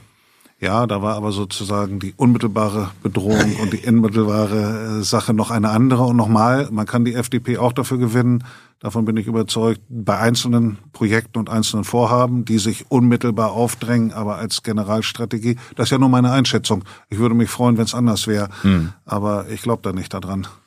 Na gut, du hast jetzt nur so auf dieses Stahlwerk genannt. Gehört euch das? Jo. Das gehört nämlich Konzern ArcelorMittal. Mhm. Aber warum kümmert dich dann ein privater Konzern? Das ist die entscheidende Frage. Das ist ja nicht nur in Bremen so. Die, Das die Diskussion das führen wir, die, die Diskussion führen wir bei jedem Ist das nicht Stahlwerk. das Problem des Konzerns, das Stahlwerk ja, überleben Ja, genau. Der, ich will es ja gerade sagen. Das ist die Diskussion, die führen wir ja bei jedem Stahlwerk in Deutschland. Das ist ja nicht nur in Bremen so. Wir- es- In Bremen ist da sozusagen in derselben Situation wie jede Stadt. Und die, die, die Situation ist ganz einfach. Wir haben die Möglichkeit, ähm, die Stahlproduktion auf grünen Stahl umzustellen, weil Stahl extrem viel CO2 ausstößt. Ich sage es nochmal, 50 Prozent aller CO2-Emissionen im Land Bremen, 50 Prozent kommen von einem Stahlwerk. Wenn wir das auf grünen Stahl umstellen, haben wir 50 Prozent unseres CO2-Ausstoßes gespart. So und also ist das vernünftig. Die zweite Sache ist, Ja. die Abnehmer von Stahl.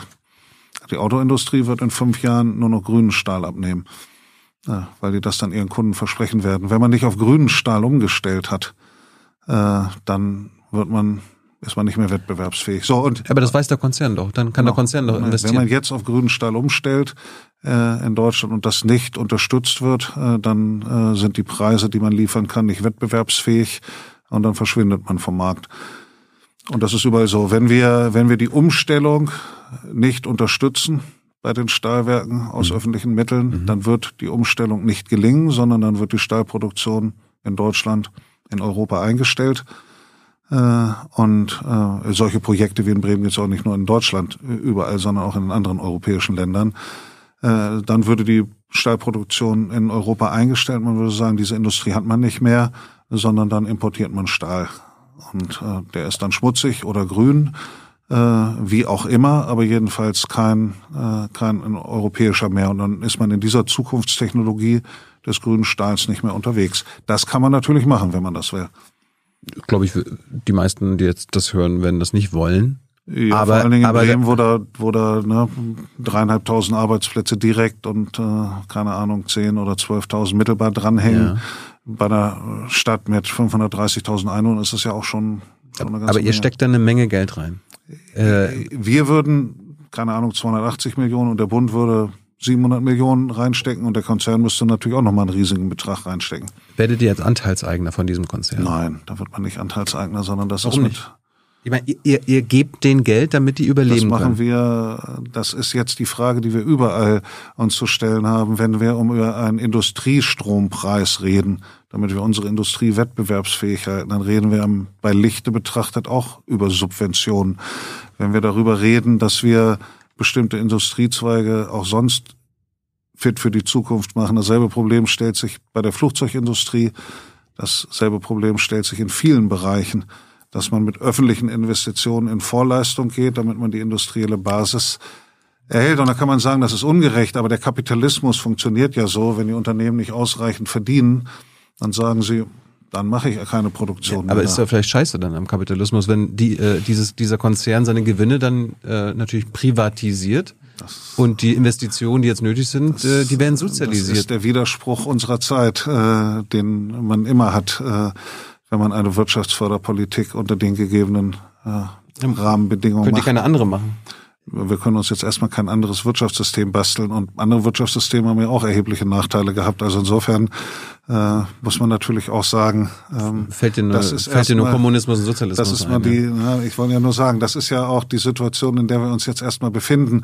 Und und auf den Punkt gebracht ist es natürlich, ist es natürlich so. Wir fördern aus, aus Gründen der CO2-Reduzierung, aber auch der Zukunftsfähigkeit der Wirtschaftsstruktur, fördern wir eine Umstellung, die, das, die das Unternehmen alleine nicht machen würde, weil es sich nicht bezahlbar rentabel für das Unternehmen wäre. Ja, aber ihr Das schenkt so. denen Geld und wollt dafür Ja, nichts haben. Ne, das machen wir aber mit öffentlichen Infrastrukturinvestitionen sonst auch. Und ähm, diese, diese Konditionen sind aber ja nicht in Bremen nur so, sondern das sind die Konditionen. Ähm, Aber du, kann, aber, vielleicht- aber du könntest ja vielleicht sagen, Thilo, das, das, das mag ich nicht. Wir, wir wir geben eine Menge, wir, Vielleicht, 300 Millionen Euro. vielleicht darf ich das nochmal sagen. Ja. Das ist nach europäischen Richtlinien. Da werden die entsprechenden Anträge gestellt, bevor die Fördermittel überhaupt fließen können, auch vom Bund. Das sind die, das sind die Rahmenbedingungen, die da auf Vergleichbarkeit geprüft werden. Und da müssen deutsche Unternehmen, die nach dieser Richtlinie die Anträge stellen und äh, belgische und spanische äh, und andere auch. Und die unterliegen da denselben Bedingungen und ähm, das ist einfach eine ganz schwierige Situation. Man hat nur zwei Möglichkeiten. Man macht das, dann sichert man diesen technologischen Industriezweig äh, für Europa und für Deutschland und für Bremen, oder man macht das nicht. Ähm, dann läuft man die große Gefahr oder die die höchstwahrscheinliche Sicherheit, äh, äh, dass die Stahlindustrie keine Zukunft hat. Jeder will grünen Stahl haben und auch eine schöne grüne Stahlindustrie haben.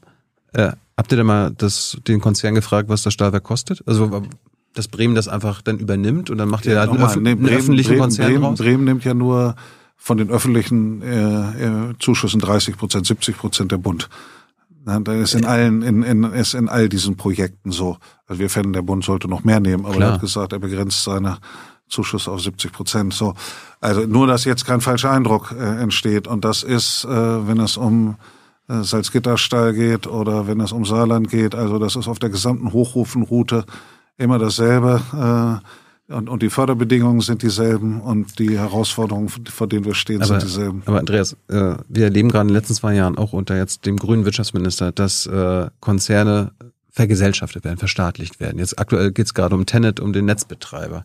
Warum machen wir das denn bei diesem Stahlwerk nicht? Also es gibt keine Möglichkeit jetzt äh, einfach so ein Unternehmen zu verstaatlichen. Man kann natürlich Unternehmen Ihr kaufen. Könnt, ihr könnt es enteignen oder kaufen, genau. Ja, man kann es kaufen. Also haben wir ja übrigens in Bremen schon mal gemacht, weißt du, ne? Mhm. Als damals die Klöcknerhütte äh, in den 90er Jahren von den Ruhrbaronen abgeräumt werden sollte, im Zuge einer Marktbereinigung, nicht weil sie schlecht war, haben die Ruhrbarone gesagt, äh, die brauchen wir eigentlich nicht mehr, die Bremer. Ähm, da hat dann Bremen äh, 70 Prozent, glaube ich, jedenfalls in Mehrheit. Ähm, da hat damals die CDU gewütet, VEB Stahl. Ähm, war aber notwendig, weil sonst wäre die Hütte in diesem Prozess äh, über Kopf gegangen. Dann haben wir sie gerettet, waren allerdings froh, dass sie die Anteile dann irgendwie wieder loswerden konnten, weil sozusagen ein Staat, der eine Stahlwerk betreibt, ähm, also nach meiner Erfahrung und nach meinem Verständnis ist das nicht das Optimale. Und ähm, ein dauerhaftes VEB-Stahl hätte ich mir da nicht gewünscht. Also in Anführungsstrichen, so wurde das damals denunziatorisch gesagt, aber in Wirklichkeit ja. war es natürlich eine, eine Großart. Übrigens, äh, unseres Bürgermeisters damals Klaus Wedemeyer, der davon nie die richtigen Meriten gekriegt hat. Und es war eine großartige Leistung, das gerettet zu haben. Das haben wir gemacht, indem wir das gekauft haben. Das war ein enormes Risiko. Ähm, ging auch nur mit der Unterstützung sozusagen der, der Gewerkschaften und der Betriebsräte. Dann sind wir aber glücklicherweise die Anteile wieder losgeworden und damit haben wir natürlich auch das Risiko deutlich reduziert. Da, darf dann dieser Konzern, dem das euer Stahlwerk gehört, jetzt trotzdem Boni und Dividenden auszahlen? Also das ähm, kenne jetzt nicht genau, welche, welche Voraussetzungen die äh, EU an die Förderbedingungen knüpfen wird, aber ich bin mir ziemlich sicher, dass da nicht drin steht, dass man keine Dividenden und Boni auszahlen darf. Also, also dann, dann, sondern da, dann fließen da, da wird, Bremer, wird, Bremer Steuergelder in die Boni und Dividenden? Da wird, da wird drinstehen, dass sich der Konzern auch mit viel Geld äh, an den Investitionen am Standort beteiligen muss, weil das ist natürlich so. Die öffentlichen Zuschüsse machen ja nicht die Gesamtheit der Investitionen aus. Sondern? Wie, wie ist da so das Verhältnis? Also ähm, ich habe nicht äh, das konkrete Verhältnis im Kopf, weil sich die Zahlen im Moment auch äh, ändern. Ich würde mal vermuten, eine halbe Milliarde muss der Konzern auch äh, investieren. Und es ist auch noch innerhalb des Konzerns wird es dann eine Diskussion geben, wo wird zuerst investiert und wo wird nicht zuerst investiert. Ich kann nur noch mal sagen, ähm, internationaler Kapitalismus funktioniert so. Muss man ja nicht akzeptieren. Nein, aber das ist erstmal die Situation, in der wir sind. Und äh, für mich ist entscheidend, stellen wir um auf grünen Stahl, erhalten wir eine Stahlproduktion mit grünem Stahl in Deutschland, sichern wir 10.000 Arbeitsplätze, in Bremen und ähm, kriegen wir dafür ordentlich Bundesfördergelder, beteiligt mhm. sich der Konzern selber, der Konzern selber mit einem großen Betrag äh, daran. Und wenn das alles gewährleistet ist, dann ist es auch richtig, äh, Bremer Gelder da reinzugeben. Du meinst ja gerade, die, die stecken selber ca. 500 Millionen rein. Bremen. Also ich, ich sage mal, das ist jetzt meine etwa. Vermutung. Ich kann es nicht. Äh, Bremen macht 280 genau Millionen. Ne? Bremen ist es knapp, äh, es sind nicht 300, sondern 280. Ist, ja, ich, das sind 30 ich bin jetzt, ich bin jetzt mit, äh, ich bin jetzt mit äh, konkreten Zahlen vorsichtig, weil sich das dann am Ende, wir sind, im Moment äh, liegen die Projektanträge immer noch in Brüssel. Und äh, wenn das äh, genehmigt ist, dann wird sich das sozusagen nochmal zurechtruckeln. Und meine Erfahrung ist, wenn man eine Zahl nennt, äh, dann wird man auf Ewigkeiten daran festgehalten. Ich, äh, mir, mir geht's jetzt und nicht deshalb und und und das das ist immer ein gewisses Risiko. Äh, wir haben immer von der Größenordnung gesagt, 300 Millionen, es sind nicht ganz 300 Millionen, die mhm. wir eingeplant haben. Aber das ist, ist so ein schönes Beispiel. Du sagst, 30 Prozent kommt von euch, 70 Prozent vom Bund. Wenn 300 Millionen 30 Prozent sind, kommt also circa irgendwann 700 Millionen vom Bund. Der Konzern gibt selber nur 500 Millionen. Vielleicht gibt er auch 700 Millionen, ich weiß es nicht. Ja, aber offenbar nicht eine Milliarde wie äh, Land und äh, Bund. Die, die profitieren also quasi ja, aber noch mal, die, zwei Drittel, die, zwei Drittel der notwendigen Investitionen. aber, aber so ist man, man, Steuern ja nichts, wir bei, ohne dass wir ja, das davon haben. Ich kann ja nichts anderes sagen. Doch, wir haben was davon. Wir haben was davon, dass das Stahlwerk erhalten bleibt und dass es umgestellt wird auf grünen Stahl. Man könnte es natürlich einfach so laufen lassen. Man könnte sagen, grüner Stahl ist mir egal. Nö. Ja, doch. Man könnte, man könnte sagen, gehört an uns. Ja, aber ja. Welchen, welchen, welchen Grund sollte denn das Unternehmen haben zu sagen, da lässt es sich drauf ein? Ja, indem ihr sagt, wir investieren dann nicht, dann sagen die, ja gut, dann legen wir still, dann sagen, ja, und dann kauft ja. ihr das. Und, und dann kaufen wir das sozusagen isoliert und äh, versuchen dann einen Stahlkonzern in öffentlicher Regie zu betreiben. Ja, mit all den, bevor mit dich, all den Investitionen, die auch, die auch sonst laufen. Also ich glaube, dass das keine, keine richtige Strategie ist. Worauf du richtig hinweist, ist, ne, in einer gerechten Welt äh, mhm. würden diese Investitionen alle von der privaten Seite erbracht. Aber in der realen Welt ist es so, entweder wir fördern das äh, und beteiligen uns daran oder es wird die grüne Stahlproduktion nicht geben. Und ich setze noch einen drauf, wir werden ja auch noch die, das Problem haben, das werden wir aber auch bei der chemischen Industrie haben und bei anderen Bereichen der Grundstoffindustrie. Wie ist es denn mit dem Betrieb? Ich habe eben das Stichwort schon reingerufen, Industriestrom. Also in den USA wird gerade subventioniert, so dass der Industriestrom bei ein bis zwei Cent pro Kilowattstunde ist. Bei uns sind es, keine Ahnung, 14 Cent oder 13, irgendwas mhm. in der Größenordnung äh, im Durchschnitt. Da muss der Strom aber auch aus Erneuerbaren kommen bei denen. Kann man, äh, jetzt kann man sagen, das ist, das ist einfach so. Das kann man ja nicht aus öffentlichen Geldern fördern. Weil damit würde man ja letztendlich nur die Unternehmen und Konzerne, die davon profitieren, fördern. Das kann man sagen. Da müsste man allerdings bereit sein, auch zu sagen, äh, dass dann eher in Alabama oder in Kalifornien äh, die Ansiedlung stattfindet. Wenn man sagt, das wollen wir nicht, wir wollen einen Industriestrompreis, dann muss man ehrlicherweise sagen, ist das eine Subvention. Dann subventioniert man aus dem Reichtum der Volkswirtschaft den Industriestrompreis runter, damit wir Industrie hier und verarbeitendes Gewerbe äh, auch erhalten. Hm. Ähm, in der idealen Welt hat man solche Zielkonflikte nicht, aber in der realen Welt hat man die leider. Ich fand es so spannend. Ja, also, aber ich, es ist ja nicht so, dass ich das Argument nicht verstehen kann. Gut. Das ist doch klar. Aber vielleicht kannst du das Argument, wenn man handeln muss, unter den Der, gegebenen Bedingungen, dann. Wir, wir äh, leben im real existierenden dann, Kapitalismus. Wir leben im real existierenden Kapitalismus, dann ist das so. Äh, und dann kann man sich die Welt schöner wünschen. Und dann Würde kann hoffen, man auch ja. sagen, ja, Genau, und dann kann man auch sagen, das ist doch blöd, dass das, was eigentlich privat investiert werden muss über Steuergelder, ja, das würde ich so abstrakt auch teilen.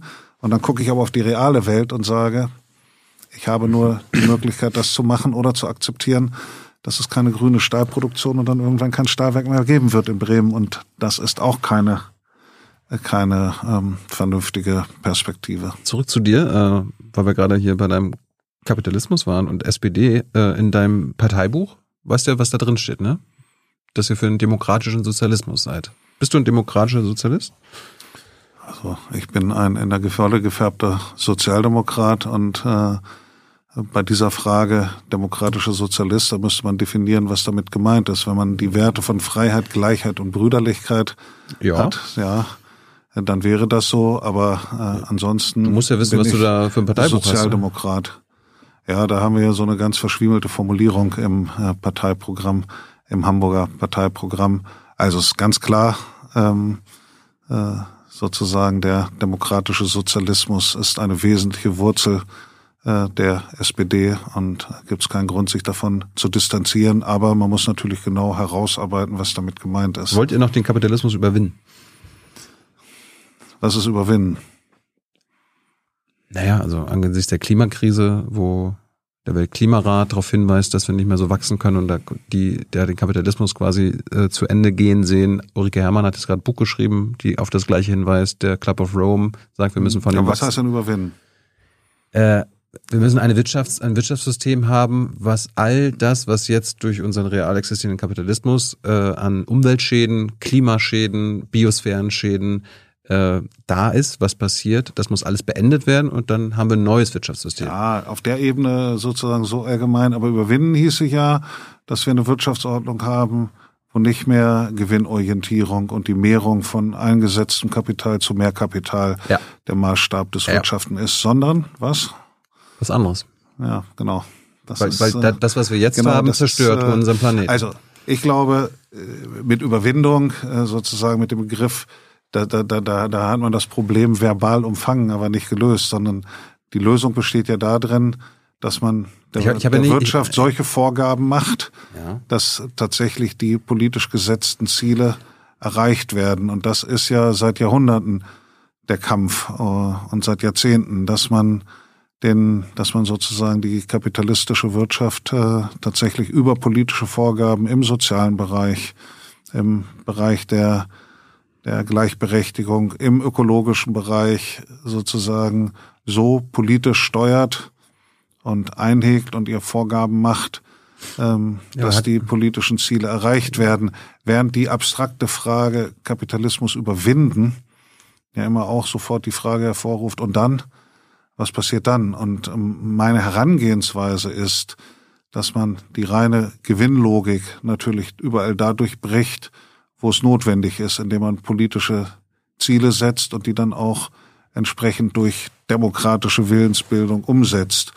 Ähm, und das ist ja das, was sozusagen das Anliegen der SPD ist. Und ähm, ähm, das erscheint mir aber praktikabler, als zu sagen, wollt ihr den Kapitalismus überwinden? Weil die Frage, was dann ist, würde sich ja sofort stellen. Ja, wie man das jetzt nennt, ist ja, ist ja zweitrangig, aber ich meine, ich habe hier über Jahre genug Klimawissenschaftler und alles Mögliche hier mhm. gehabt und die weisen unmissverständlich darauf hin, dass diese Art, wie wir wirtschaften, das nennst du jetzt Kapitalismus, wie wir wirtschaften, das ist nicht zukunftsfähig, das bringt uns in den Ruin, also das zerstört unserem, unsere Lebensgrundlagen. Also müssen wir uns da Gedanken machen. Ja, aber da, was, was da wir da, was wir da äh, stattdessen machen. Ja, und das, äh, das liegt ja auch auf der Hand. Man hat äh, bestimmte ja, Klimaziele, die erreicht werden müssen, äh, damit die Lebensgrundlagen erhalten bleiben. Und äh, Richtig. dazu müssen die entsprechenden Maßnahmen umgesetzt werden. Was nicht passiert. Wie, was ähm, in manchen Bereichen passiert und in manchen Bereichen nicht passiert. Und mhm. da, wo es nicht passiert, äh, da muss man stärker drauf drücken. Und in den Bereichen, wo es passiert, äh, da kann man sich freuen, dass es passiert. Und ich habe ja gerade gesagt, und darüber haben wir doch eben diskutiert, dass wir uns in Bremen vornehmen, 50 Prozent des CO2-Ausstoßes mit erheblichen öffentlichen Mitteln zu reduzieren. Und da haben wir dann darüber gestritten oder diskutiert, ob das der richtige Weg ist ja, ja. oder ob wir sagen sollten, das müsste der Private machen. Aber insofern ziehe ich mir jetzt nicht an, dass wir uns in Bremen diese Herausforderung nicht annehmen und wie gesagt sogar viel, viel Geld dafür in die Hand nehmen und uns sehr, sag ich mal, auch erheblicher politischer Kritik ja ausgesetzt sehen dafür, dass wir das machen und trotzdem überwinden wir in Bremen den Kapitalismus nicht, sondern mit dieser Strategie. Ich hätte sagen dass ihr so ein gallisches Dorf seid, äh, ja, das dass, sich, dass sich erfolgreich wehren wird. Also wollte ich sagen, das wäre auch nicht so. Also wir machen unsere Politik gegen den Klimawandel, äh, aber wir machen das natürlich unter den gegebenen Rahmenbedingungen. Ich komme ja nochmal auf den Klimawandel zurück. Ähm, nochmal SPD, warum bist du nicht Landesvorsitzender, wenn du jetzt hier Chef in Bremen bist? Du warst ja Landesvorsitzender, warum? Ja, in Bremen ist das immer getrennt. Warum? Fraktionsvorsitz, Landesvorsitz und äh, Regierungschef. Warum? Weil wir so eine hohe Meinung von Demokratie und Pluralismus haben. Ja, das ist so. Es ist nie in einer Hand gewesen. Nie. Ja, aber ist doch fast überall anders so. Ja, das ist ja der Grund, warum es auch mal so ein Land wie Bremen braucht, dass man es mal etwas anders macht. Mhm. Also wir haben wir haben ja immer alle Bürgermeister gestellt. Keiner dieser, also die Bürgermeister waren mal im Laufe ihres Lebens vielleicht auch mal Landesvorsitzender, war ich ja auch mal. Ja. Aber äh, immer wenn sie Bürgermeister waren, waren sie nicht Landesvorsitzender. Und äh, es gab auch keinen Fraktionsvorsitzenden, wenn ich mich jetzt, nee, war nicht. Es gab keinen Fraktionsvorsitzenden, der Landesvorsitzender war. Man wollte mal Hans Koschnick das andienen, oder Hans Koschnick wollte das. Ähm, aber auch dem großen Manitou wie er Hans äh, genannt wurde, äh, hat man das nicht durchgehen lassen und er ist nicht Landesvorsitzender geworden. Also, das ist Bremer Tradition. Wir haben immer schon Fraktionsvorsitz, Landesvorsitz und, ähm, und ähm, Regierungstätigkeit getrennt, also jedenfalls Bürgermeistertätigkeit. Äh, mal zurück zu deiner Person. Wir waren ja vorhin bei der Schülerzeitung abgebogen. Mhm. du hast gesagt, du hast so viel Musik gemacht in deiner Jugend. Wieso? Hast du gesungen, Geige gespielt? Also, ähm, ich bin immer etwas vorsichtig. Ich habe Musik gemacht, aber ich war kein Musiker. Ich war sozusagen vom Qualitätsniveau darunter. Also ich habe mit Freude. Du hast Cover, Covermusik gemacht, oder? Nein. Hm. Ich, ich sag, was ich gemacht habe. Okay. Ich habe mit Freude ähm, mal angefangen, äh, Trompete und Posaune im Musikzug der Freiwilligen Feuerwehr Mehle zu spielen. Das war auch nicht so schlecht. Mhm.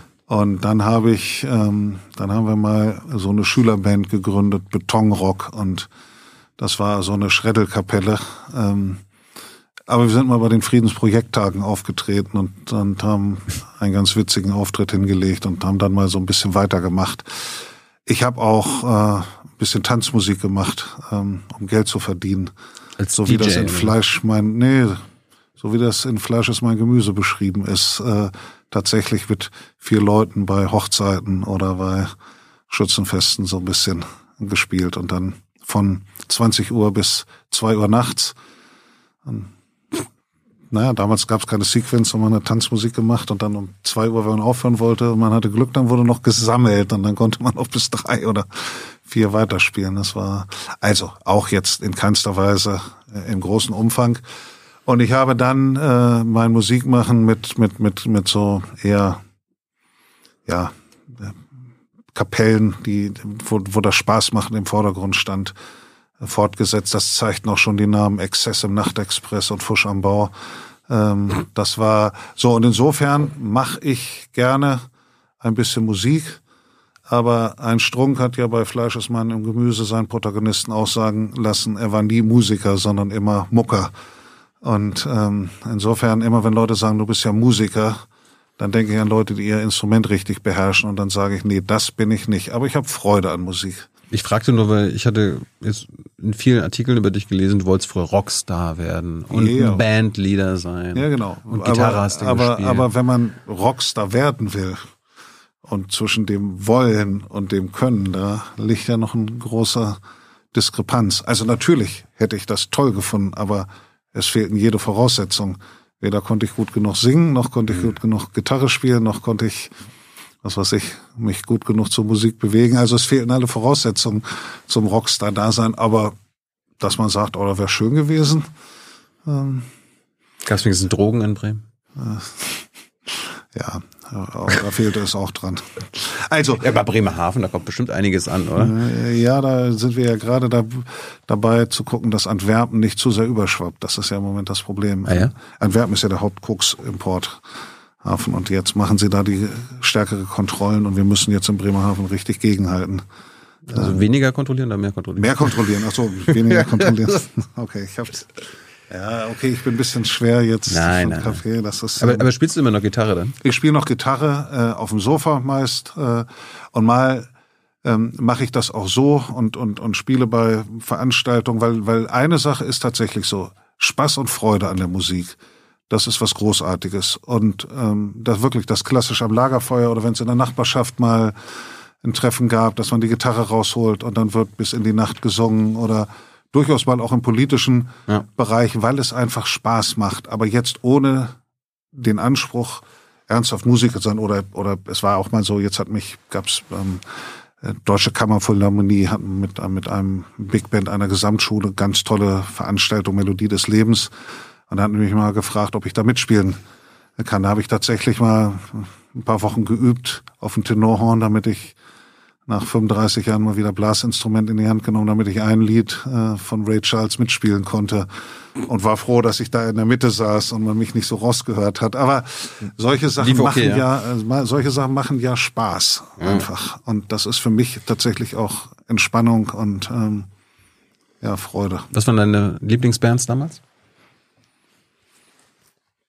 Ja, das hat sich natürlich gewandelt. Ich war ja, damals immer, da, damals so um, um, um die Abi-Zeit. The Clash. Mhm. Mm, Pink Floyd. Ramones. Mhm. Ähm, Stranglers. Hanging Around. Fand ich großartig. Alles Anglo. Ja, war, war, war alles so ein bisschen Post-Punk-Sachen oder Punk-Sachen. Aber auch zum Beispiel Talking Heads. Mhm. Talking Heads war ich ganz großer Fan von. Jetzt übrigens eines meiner, nicht Traumata, aber der großen Probleme, dass ich nie die Talking Heads live gesehen habe. Haben sie sich irgendwie, bevor das irgendwie möglich war, äh, sind auch nicht so häufig live aufgetreten. Hm. Jedenfalls dann zu der Zeit, als ich mich dafür interessiert hatte. Und ähm, dann in späteren Jahren Red Hot Chili Peppers. Natürlich ist, würde ich jetzt sagen, eine meiner legendären Bands, weil ich habe auch ein bisschen Bass gespielt und ähm, wenn man so wie Flea Bass spielen könnte von Red Hot Chili Peppers, das wäre schon. Und heute? Meine Lieblingsband. Ja, also. Ja, ich bin ja dann, irgendwann bleibt man ja ein bisschen stehen. Also Red Hot Chili Peppers ist, ist immer noch äh, eine von den sehr angesagten Bands. Wenn ich jetzt die, die, die Songs, die mir meine Töchter vorspielen, höre und so, ich meine, ich höre das und, und, und finde das jetzt nicht irgendwie äh, schlecht. Äh, Beyoncé oder Taylor Swift oder sozusagen Charts zu hören, aber ich, aber die wirkliche emotionale Verbundenheit, hm. ähm, die, die habe ich damit nicht mehr so, weil das ist doch, also ich formuliere es mal so, noch vor 20 Jahren hätte ich mir nicht vorstellen können, dass mal der Tag kommt, wo ich nicht exakt weiß, was angesagt ist in der Musik und was in den Charts ist und Künstler und Titel hätte identifizieren können. Hm. Und jetzt merke ich, zu, zu ganz vielen Zeiten, äh, ich habe gar keine Ahnung mehr. Und das hätte ich mir nicht vorstellen können, weil das war immer Teil auch meines Selbstbilds. Ich kenne mich da aus. Und dann bin ich tatsächlich, wie das so vielen passiert ist, äh, die nicht professionell sich damit beschäftigen, bin ich stehen geblieben irgendwann. Wann, wann warst du zum letzten Mal feiern in Bremen? Gibt ja aber schon auch Clubs. Ähm, das ähm, sozusagen, ja, es war, war, war mal jetzt vor einer, also ich war jetzt bei den. jetzt nicht in der Pandemiezeit, ne? Ja, der, ich war bei den Toten Hosen auf der Bürgerweide beim Konzert. Okay. Und ich war davor war ich, was weiß ich, bei den UK Subs war ich mal in der Lila Eule. Das ist übrigens total klasse. Kennst du die UK Subs noch? Nein. War eine total angesagte Punkband. Die habe ich, als ich in London war, ein Jahr noch original im 100 Club gesehen und dann 35 Jahre später, 40 Jahre später, äh, dann in, in Bremen in der Lila Eule. Und Charlie Harper war mittlerweile schon, ich weiß nicht, 75 oder 78. Das war war schon ganz gut. Also äh, und feiern ähm, sozusagen in die in den Club gegangen zum Tanzen, das ist echt schon länger her, aber ähm, war eine schöne Feier, als war mal vor einiger Zeit im Eisen. Das ist so eine so eine Kultkneipe im, im, im Viertel. Das war mal ein richtig schöner Abend. Da war, hat T.S. Ullmann ein Konzert gegeben, war alles voll. Dann wurde das Fenster aufgemacht, da stand die große Menge draußen rum und hat man mhm. da gestanden und Hinterher, als es etwas leerer wurde, es ist immer sehr nett im Eisen, aber das ist nicht so, dass man da groß rumtanzt. Aber es war schon irgendwie das Gefühl von Feiern, das muss ich schon sagen. Wenn Werder Bremen Aufstieg feiert, ist dann Bovi dabei? Ja, ich war dabei. Ich war im Stadion dabei, logischerweise. Hast du eine Dauerkarte? Habe, ich habe auch eine Dauerkarte. Als Bürgermeister ist das so? Oder äh, kaufst hab, du die? Wir haben seit Ewigkeiten eine Dauerkarte in der Familie gehabt. Also ah ja. so, da haben sich aber immer vier Leute drum, äh, drum äh, gestritten. Ähm, jetzt ist es natürlich ein bisschen einfacher meine Töchter sind in, äh, in Heidelberg und in Berlin. Mhm. Und äh, meine Ex-Frau oder meine äh, ehemalige Frau ist ähm, stellvertretende Aufsichtsratsvorsitzende bei Werder. Die ist da anderweitig, so dass ich jetzt, äh, dass es jetzt mit den Plätzen nicht so nicht so schwierig ist. Ich schaff's nicht immer, das sage ich ehrlich. Äh, Ach, darum verlieren sie so oft. Ja, nee, das glaube ich nicht. Und aber bei der Aufstiegsfeier war ich natürlich dabei und das war wirklich einmal aber ich habe nicht den Pokal, gab ja auch keinen angefasst. äh, aber es war großartig, weil da hatte man einmal das Bürgermeisterprivileg und dann haben sie gesagt, komm, jetzt kannst du auch in die Kabine und dann mit den uh. Spielern. Das war klasse, die Feier da mitzukriegen. Das war, das war ein grandioser Tag. Ich hatte bloß einen einzigen Fehler vorher gemacht. Ich hatte getwittert, äh, dass bald mal wieder Anlass wäre, den Rathausbalkon seiner bestimmungsgemäßen Nutzung zuzuführen.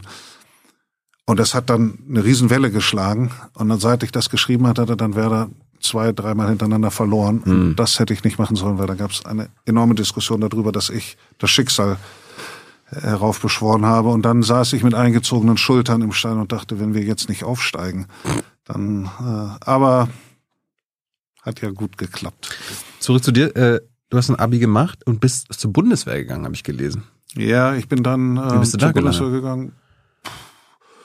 Du, ich hatte nicht vorher verweigert, dann habe ich den Einberufungsbescheid gekriegt. Und hast du Grundausbildung gemacht? Habe ich Grundausbildung gemacht und währenddessen habe ich verweigert. Warum? Ich habe dann ehrlich gesagt beim Schießen mit dem G3 gedacht, oh nee, das ist nicht meine Sache. Das hat mich doch ziemlich umgehauen. Aber wirklich das Schießen. Ich hab, also ich hatte da nichts auszustehen bei der Bundeswehr, muss ich ehrlicherweise sagen. Aber drittes Sanitätsbataillon in Hildesheim. Ja.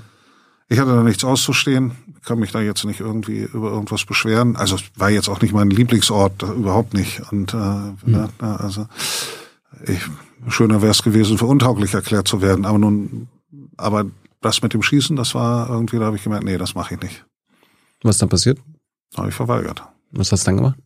Dann war ich 17 Monate Rettungssanitäter bei der Johanniter Unfallhilfe in, im Nachbarort in Gronau. Wie war das? Das war, das war eine der prägenden Erfahrungen meines Lebens. Ähm, Warum? Das war zu Zeiten, als ähm, der Rettungsdienst, ich will nicht sagen Wildwest, der war noch ganz anders organisiert als jetzt. Da gab es noch keine Ausbildung zum Rettungssanitäter, geschweige denn zum Notfallsanitäter, Aha. sondern da gab es angelernte Hauptamtliche. Und äh, zu dieser Zeit haben wir als Civis zu zweit den Rettungswagen besetzt. Wir sind zu zweit als angelernte Zivis zu den schwersten Unfällen rausgefahren. Hä? Natürlich Ohne kam, Arzt? Und dann kam irgendwann vielleicht der Arzt im Notarzteinsatzfahrzeug, aber das konnte auch sein, dass er 15 Minuten später kam. Und dann, ich weiß es noch, nachts ging der Pieper, es regnete, Alarmfahrt, äh, äh, Akon, Akon 10, also Akon war der Rufname, dann Akon 10, 17 glaube ich irgendwie. Und dann musste man raus und dann fuhr man mit klopfendem Herzen und dachte, oh Gott, was erwartet dann jetzt gleich? Und äh, da habe ich viele, viele Sachen erlebt und ähm, viele unschöne Dinge. Und das prägt einen natürlich. Und es war so, wir hatten da vier Hauptamtliche, aber wir hatten zwölf Zivis in der Hochzeit, die da in der Zivilbutze waren. Und wir haben wirklich äh, dann mit zwei Zivis den Rettungswagen besetzt und hatten den sozusagen unter unserem Kommando. Das war schon. Und es ging sogar noch weiter. Als Zivi musste man damals auch Disposition machen. Das heißt, man in einer Rettungsleitstelle und hat äh, entschieden, welches Rettungsmittel rausgeschickt wird. Also ich habe dann auch als mal, ist das denn? Ich habe auch mal den Hubschrauber angefordert und und und ähnliche Sachen. Das war damals so. Ja, als Amateur quasi. Ja, als Amateur, nicht ausgebildet oder nur sehr unzureichend ausgebildet. Das war in den Wildwestzeiten so. Ähm, wir haben das dann mit solchen Sprüchen verarbeitet. Kein Puls, kein Ton, hier waren wir schon. ein, ein Unfall ist schon bitter und dann noch Johanniter. Aber so, das war, also, das konnten aber die Johanniter nichts dazu. Das war überall im Rettungsdienst so. Muss ich die Johanniter in Schutz nehmen. Das war, waren die Rahmenbedingungen. Ja, war kein Problem der Johanniter. Hast du mal jemanden gerettet? Also wirklich gerettet? Ja, na klar. Okay. Ganz viele. Also wir haben Wiederbelebungen gemacht, äh, etliche. Wir haben Sachen gemacht, die, die man ja eigentlich gar nicht machen darf. Dass man Zugänge legt, intravenöse, oder dass man auch intubiert. Mhm. Ähm, das haben Zivis auch gemacht. Wir hatten da auch bessere Zivis als ich, äh, die da unterwegs waren, die das noch besser konnten. Ähm, er hatte auch beinahe eine Geburt gehabt, äh, solche Sachen. Oh. Ja, ja mit Zivi zusammen eine Frau zum Bernward Krankenhaus nach Hildesheim bringen wollen. Ist von dir jemand mal gestorben? Ja, ja, klar, sind doch. War das, war das hart? Ja, ich und das, ist, das nicht. man hat natürlich ein Jungmännergehabe zu der Zeit und lässt das nicht an sich ran, aber es war hart. Und das hat mich, hat mich durchaus beschäftigt und ähm, ähm, also wir hatten ja auch schwere Unfälle, wir hatten auch, natürlich gab es etliche Tote hm. gab auch Leute, die man wiederbelebt hat, wo man das nicht hingekriegt hat oder und Leute die sind dann gestorben. Das, wenn das sehr alte Menschen waren, die am Ende ihres Lebens waren, war das nicht so furchtbar. Aber ähm, bei jungen Menschen war das natürlich völlig anders. Und äh, meine Frau hat dann immer gesagt, das hat man dir angemerkt hinterher, weil über Jahre hinaus, wenn wir vorbeigefahren sind an einem Unfall, mal im Urlaub gefahren oder war was, dann verkrampfte ich so, weil ich dachte, oh Gott, jetzt wird gleich von mir gefordert, dass ich da, dass ich da hingehe. Und dann habe ich gedacht, Mensch, werde ich dem gerecht, kann ich das noch? Also es hat mich, ähm, es war eine sehr prägende Zeit. Warum hast du nicht Medizin studiert? Ich bin nach dem Rettungsdienst nach London gegangen in eine psychiatrische Einrichtung und habe da gearbeitet. Warum hast du das gemacht? Weil ich äh, nach London wollte und Englisch lernen wollte und dann habe ich gedacht, ähm, als ich mal im Urlaub war, ich bewerbe mich mal und eigentlich wollte ich irgendwie, keine Ahnung, in der Jugendherberge Wäsche machen oder irgendwas. Mhm. Und da war eine Anzeige, man konnte beim Richmond Fellowship, die haben so eine Rehabilitationseinrichtung betrieben, da konnte man so eine Art Traineeship machen mit einem Tag College in der Woche. Mhm. Und da habe ich mich da beworben und haben die gesagt, Mensch, du hast so viel Zivi-Rettungsdiensterfahrung, dich nehmen wir mal. Mhm. Und ähm, das war allerdings auch sehr, also da hatte man so keine Ahnung, acht Leute waren wir, glaube ähm, und, und 20, 25 Menschen, die so eine Art betreutes wurden, aber wir haben dann ein Programm gemacht und Beratung und, und so eine Art ähm, ja, Verhaltenstherapie und Training. Äh, und das waren Menschen, die aus einer Psychiatrie entlassen wurden und, und sozusagen in der, in der Nachsorge waren, so auf anderthalb Jahre ausgelegt. Und das war am Anfang auch ziemlich hart, weil sehr ähm, verantwortungsvoll muss ich sagen. Man alleine Nachtwache gemacht und wenn dann jemand kam und sagt, da steht XY gerade in der Küche mit einem langen Messer und hat angekündigt, ähm, sich und andere aus dem Leben zu befördern, dann findet man das ja natürlich auch nur so mittelgut, solche Situationen. Dann bist du zurückgegangen? Warum, du bist zurückgekommen nach Deutschland? Ja, ja, dann bin ich zurück nach Deutschland gekommen. Warum, warum hast du denn nicht Medizin studiert? Du hast ja genau, Jura aus dem studiert. Grund. Ich fand dann nach den Erfahrungen des Zivildienstes und hm ähm, dieser Einrichtung, habe ich gedacht, ach, Medizin ist doch nicht so meine Sache. Mein Onkel war, war, war Arzt und konnte mir das ein bisschen auch vorstellen, aber am Ende habe ich dann gedacht, ach nee, das war keine wirkliche Überlegung. Und dann wollte ich zuerst mal überlegt, sozialwissenschaftlichen Politologie, aber dann habe ich gesagt, ich dachte nee, erst Lehramt, weil deine Eltern Lehramt, das hatte ich für mich ausgeschlossen, weil Ähm, da waren schon ja meine Eltern und meine Oma war das auch, hm. Lehrerin. Und dann habe ich ähm, tatsächlich gesagt, dann lernst du auch ein ordentliches Handwerk. Äh, und dann habe ich gesagt, Juristerei ist doch ein ordentliches Handwerk. Äh, dann kann man das auch ein Handwerk lernen. Ich habe es auch probiert, ich habe es bereut und abgebrochen. Ja, ich warum kann hast verstehen, warum, warum hast du es durchgezogen? Ich habe es am Anfang auch äh, bereut, weil ich habe es angefangen und habe gedacht, mein Gott, das ist doch, also für jemanden, der sich für einen kritisch denkenden Geist kann, habe ich gesagt, mein Gott, wie kann man das? Ich habe damals zu mir gesagt, das ist ja säkularisierte Theologie, es ist ja nur ein Sprachspiel, das ist ja das ist ja überhaupt nichts an kritischer Gesellschaftserkenntnis. Hätte man doch lieber Politologie oder Sozialwissenschaften studiert. Und jetzt, ja. ich habe ich hab das so ein bisschen vor mich hingesagt, ein Handwerk lernen. Und da habe ich gemerkt, das ist ja ein Handwerk, was man da lernt, ein ordentliches Handwerk. Und, äh, und dann habe ich damit gefremdelt und habe am Anfang immer eher Hochschulpolitik gemacht und irgendwann, als es auf die Prüfung zurück, da habe ich gedacht, so jetzt umkehren hat jetzt auch keinen Sinn mehr. Jetzt heißt es das ordnungsgemäß durchziehen und dann habe ich richtig gepaukt fürs erste Staatsexamen. Ich wirklich, da habe ich ein Jahr lang mich hingesetzt auf den Hosenboden, weil vorher hatte ich mich so durchgeschlängelt äh, und dann habe ich aber richtig gepaukt. Hast du es im ersten Versuch äh, geschafft? Ich habe es im ersten Versuch geschafft. Gute Note? Ja. Ich sag nicht welche. Das. Zweistellig? Ja. Ich glaube, das ist ganz gut. Hatte ich im ersten und im zweiten. Das war. Aber nicht so mal Cum Laude.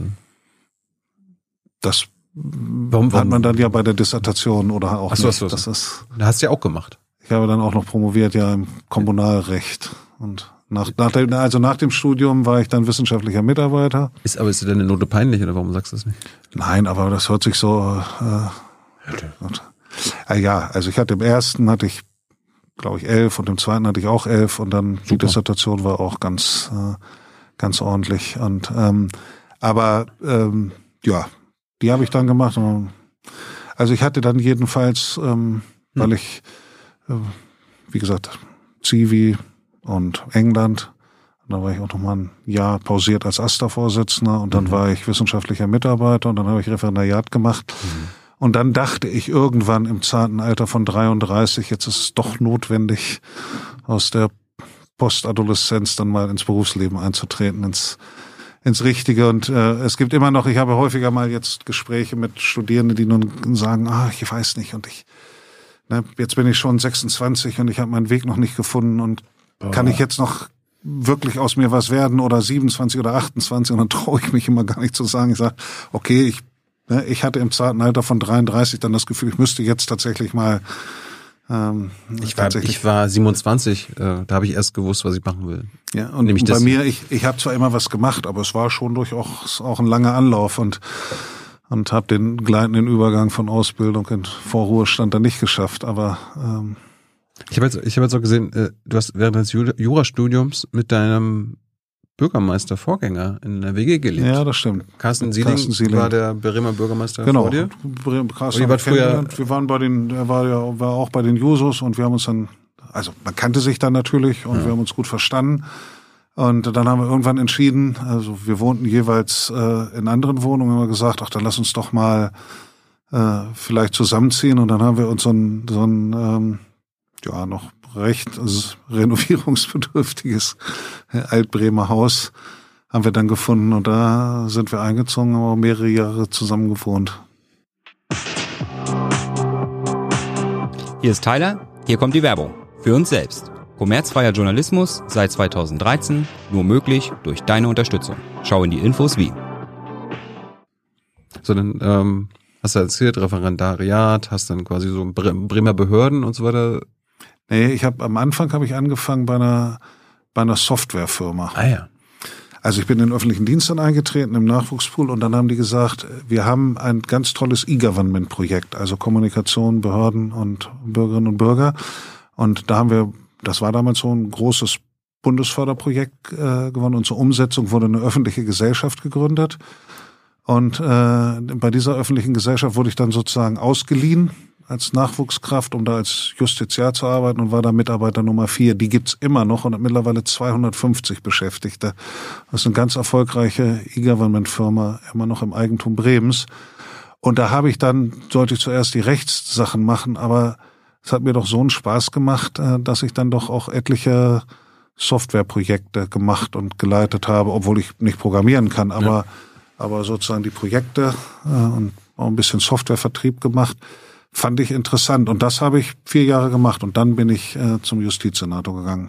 Da bist du in der Politik gelandet dann? Nee, da war ich dann Referent. Ja, aber das ist ja politisch alles da, ne? Nö, das war Verwaltung. Das war, ich war da ja, ich war dann da. Verwaltung und politisch?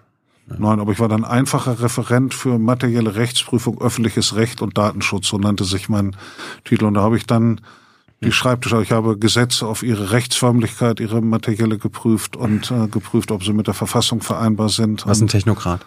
Ja, das war so ein bisschen, also ich war natürlich politisch denkender Mensch, aber ich war da halt als Jurist tätig in, in der Verwaltung und nicht besonders, äh, nicht besonders wann, politisch. Wann kam die, die Idee, dass du dich mal wählen lassen willst? Wozu auch immer? Ich habe dann nach dem, nach dem, nachdem ich im, beim Justizsenator war, hat mir ähm, meine Frau damals ähm, eine Anzeige in der Zeitung auf den Tisch gelegt, weil ich immer genölt habe und gesagt habe, ach, das ist mir ein bisschen technokratisch und äh, wo ist der Gestaltungsspielraum? Ja. Ähm, und dann hat sie gesagt, entweder du hörst auf zu nullen oder du bewirbst dich mal da. Und das war stellvertretender Verwaltungschef, also allgemeiner Vertreter des Bürgermeisters in der niedersächsischen Gemeinde Weihe mit 30.000 Einwohnern südlich Brems. Und habe ich mich dann da beworben und da war ich dann kommunaler Wahlbeamter. Ähm, da wurde ich gewählt, aber vom Gemeinderat jetzt nicht. War jetzt so ein, so ein halbpolitisches Amt. Äh, mhm. Und das habe ich dann, da, da war ich dann sozusagen äh, der praktische Verwaltungschef und habe das dann in der Verwaltung einige Jahre gemacht. Und dann bin ich irgendwann, und bin aber in Bremen wohnen geblieben, und dann bin ich irgendwann ähm, in eine Situation gekommen, obwohl ich nie eine höherrangige Funktion in der Partei hatte. Das Maximale war Ortsvereinsvorsitzender dass es irgendwann so war, dass ähm, ein Landesvorsitzender zurückgetreten ist und es einen Streit darüber gab, wer das werden sollte. Mhm. Und da wurde ich gefragt, ob ich nicht meinen Hut in den Ring werfe. 2010. 2010. Und das habe ich dann gemacht. Obwohl ich, wie gesagt, vorher nie, ich war nicht im Landesvorstand mal, ich war auch nicht im Kreisvorstand oder im Unterbezirksvorstand oder im ähm, mhm. sondern habe dann gesagt, oh doch, das mache ich. Und dann gab es eine Mitgliederbefragung und da habe ich mich dann äh, durchgesetzt und war dann Landesvorsitzender. Seit, seit wann wolltest du Bremer Bürgermeister werden? Wenn ich jetzt die Geschichte weitererzählen würde, war ich Landesvorsitzender, das ist ja ein Ehrenamt. Ja, aber wenn man äh, in der SPD Bremen Landesvorsitzender ist, dann bleibt ja eigentlich nur noch das Ziel, also ich will auch Bürgermeister werden. Ja, ich wollte aber die Geschichte gerade zu Ende erzählen. Ach, das dann, war, okay. nee, die war dann nicht so, sondern dann ähm, war ich Landesvorsitzender und dann hat der Bürgermeister in Weihe gesagt, dass er nicht wieder kandidiert. Und ich war da ja in Weihe stellvertretender Verwaltungschef und in Bremen Landesvorsitzender. Da habe ich gesagt, das passt ja nicht so richtig zusammen. Und dann habe ich mich dafür entschieden, als Bürgermeister in Weihe zu kandidieren und bin da als Bürgermeister gewählt worden und habe den Landesvorsitz niedergelegt und habe natürlich überhaupt nicht mehr dran gedacht, je Bürgermeister in Bremen zu werden. Nein. Ich war ja Bürgermeister in einer anderen Gemeinde. Nein. Und dann bin ich noch mal vor der letzten Wahl bin ich dann gefragt worden, kannst du dir vorstellen, äh, nochmal für die bremische Bürgerschaft zu kandidieren. Und da habe ich dann gesagt, doch, das ist jetzt äh, äh, sehr gut, das mache ich. Und dann bin ich in die Bürgerschaft gewählt worden. Und dann hat die SPD die Wahl verloren und dann ist Carsten Sieling, mit dem ich mal zusammen gewohnt hat, ist zurückgetreten. Äh, und dann äh, ist die SPD trotzdem, äh, er hat es geschafft, eine Koalition zusammenzubringen. Und dann brauchten sie einen Bürgermeister. Ich, ich hatte es irgendwie so, also dein Vorvorgänger Jens Börnsen, der war ja Bürgermeister. Äh, du hattest darauf spekuliert, dass du vielleicht ein Nachfolger sein würdest, bist dann aber quasi jetzt irgendwie Bürgermeister in Weihe geworden. Mhm.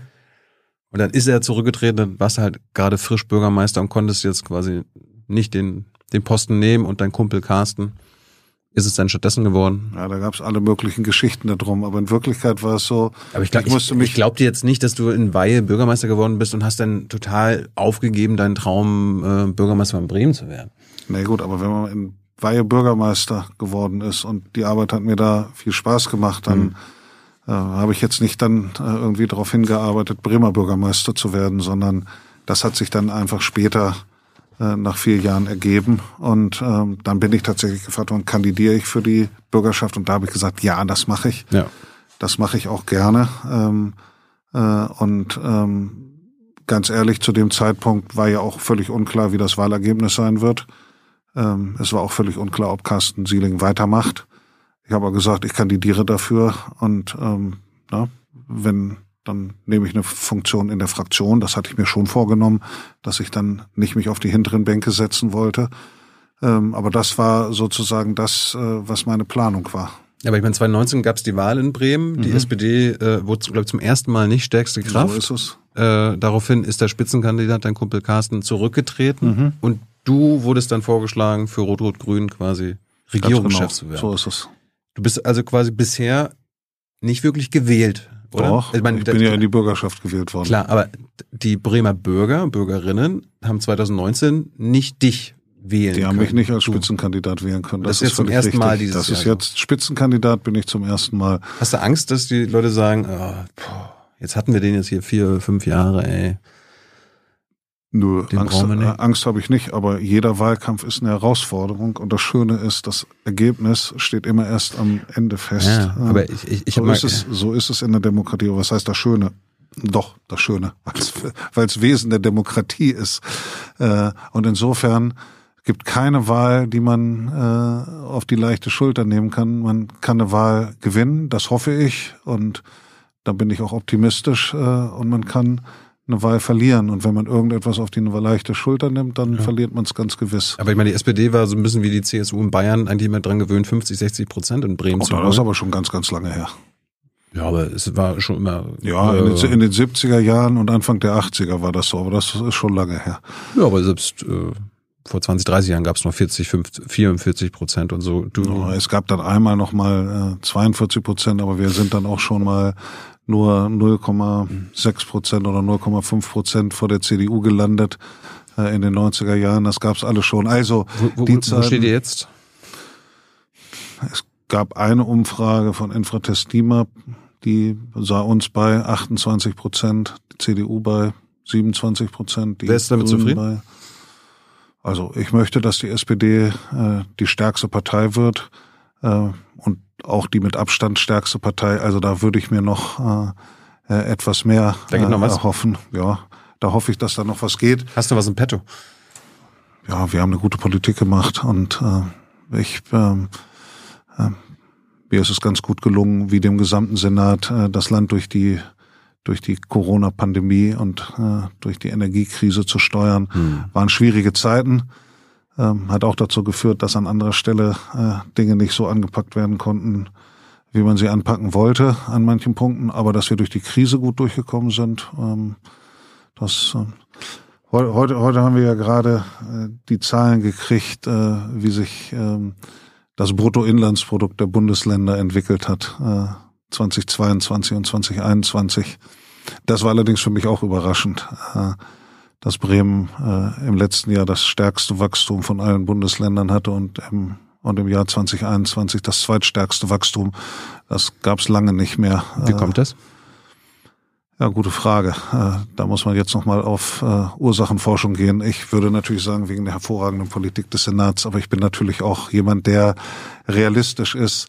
Dinge, wenn sie schlecht laufen, haben nicht immer was mit der Politik des Senats, jedenfalls nicht ausschließlich zu tun. Und wenn mhm. sie gut laufen, haben sie auch nicht immer ausschließlich was mit der Politik des Senats zu tun. Insofern. Aber kannst du nicht erklären, nicht warum? An, doch, wir haben, sagen wir, wir haben, glaube ich, ähm, erstens ähm, sehr hervorragende Unternehmen in Bremen, die auch wirklich innovativ sind und motivierte Arbeitnehmerinnen und Arbeitnehmer. Und die sind natürlich ganz wichtig für die wirtschaftliche Entwicklung. Ich finde allerdings auch, dass wir als Senat in der Pandemie und in der Energiekrise eine wirklich gute Politik gemacht haben. Wir haben zum Beispiel waren es eins von den Ländern, die immer gesagt haben, wir sind gegen Ausgangssperren. Wir möchten, dass das gesellschaftliche Wegen weiterläuft. Wir mhm. haben gesagt, wir wollen unsere Schulen so lange wie möglich offen halten und unsere Kitas. Wir haben, ähm, glaube ich, eine sehr erfolgreiche, verhältnismäßig sehr erfolgreiche Politik äh, gemacht, ähm, was den Schutz unserer Bevölkerung vor der Corona-Pandemie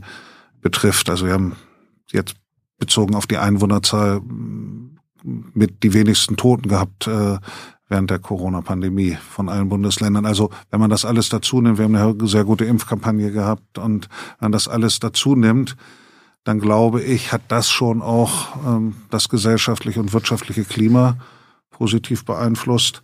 Habt ihr immer noch die höchste Pro-Kopf-Verschuldung in Deutschland? Wir haben auch die höchste Pro-Kopf-Verschuldung in Deutschland. Ja, das ist nicht. Wie kommt äh, das denn? Da haben wir eben von schon drüber gesprochen. Wir haben ja als Bremen, als Bundesland einen ganz brutalen Strukturwandel Hm. gehabt, Ende der 70er, Anfang der 80er Jahre. Wir hatten bis Ende der 70er eine Arbeitslosenquote, die war vier, fünf Prozent. Und dann sind äh, innerhalb von zwei Jahren, von drei Jahren 25.000 Arbeitsplätze weggefallen, industrielle. Durch Krise der Nahrungs- und Genussmittelindustrie, Werftenkrise, AG Weser dicht gemacht. Und das äh, war Anfang der 80er Jahre. Dann ist äh, die Arbeitslosigkeit extrem nach oben geschossen. Und äh, seitdem hatte uns dann der Strukturwandel stark im Griff und ähm, bis in die Spitze 17 Prozent Arbeitslosigkeit. Das haben wir jetzt von 17 Prozent auf 10 wieder reduzieren können. Aber Bremen hatte ganz heftigen Strukturwandel zu bewältigen. Und ähm, da wurde natürlich auch versucht, diesen Strukturwandel zu bewältigen, äh, auch mit öffentlichen Mitteln. Äh, und das hat zur Verschuldung beigetragen, aber natürlich auch die extremen Soziallasten, die es damals gab. Und das waren noch Zeiten, da hatte nicht der Bund den Großteil der Kosten der Unterkunft und, äh, und andere Sachen übernommen, sondern das haben damals die Kommunen noch getragen. Ist, ist, ist bei euch immer noch jedes dritte Kind in Armut? Ja, wir haben eine hohe äh, Kinderarmut äh, und ähm, das ist natürlich auch ein Problem. Wie kann das sein? Ich meine, SPD, Grüne und Linke regieren Bremen und ihr habt die meisten Kinder in Armut. Ja, wir haben halt ähm, eine Bevölkerungsstruktur mit sehr viel armen Menschen, auch eine sehr, sehr hohe Migrationsquote. Ein ganz hoher Anteil der Kinder in Armut hat auch Migrationshintergrund und kommt aus Familien mit Migrationshintergrund. Wir haben halt viel arme Menschen, die zugewandert sind und wir haben eine hohe verfestigte Arbeitslosigkeit. Und die haben wir zwar deutlich reduzieren können, aber die Grundlage für Armut ist natürlich äh, eine hohe verfestigte Arbeitslosigkeit. Gar nicht so sehr im ALG 1-Bereich, aber im ALG 2-Bereich.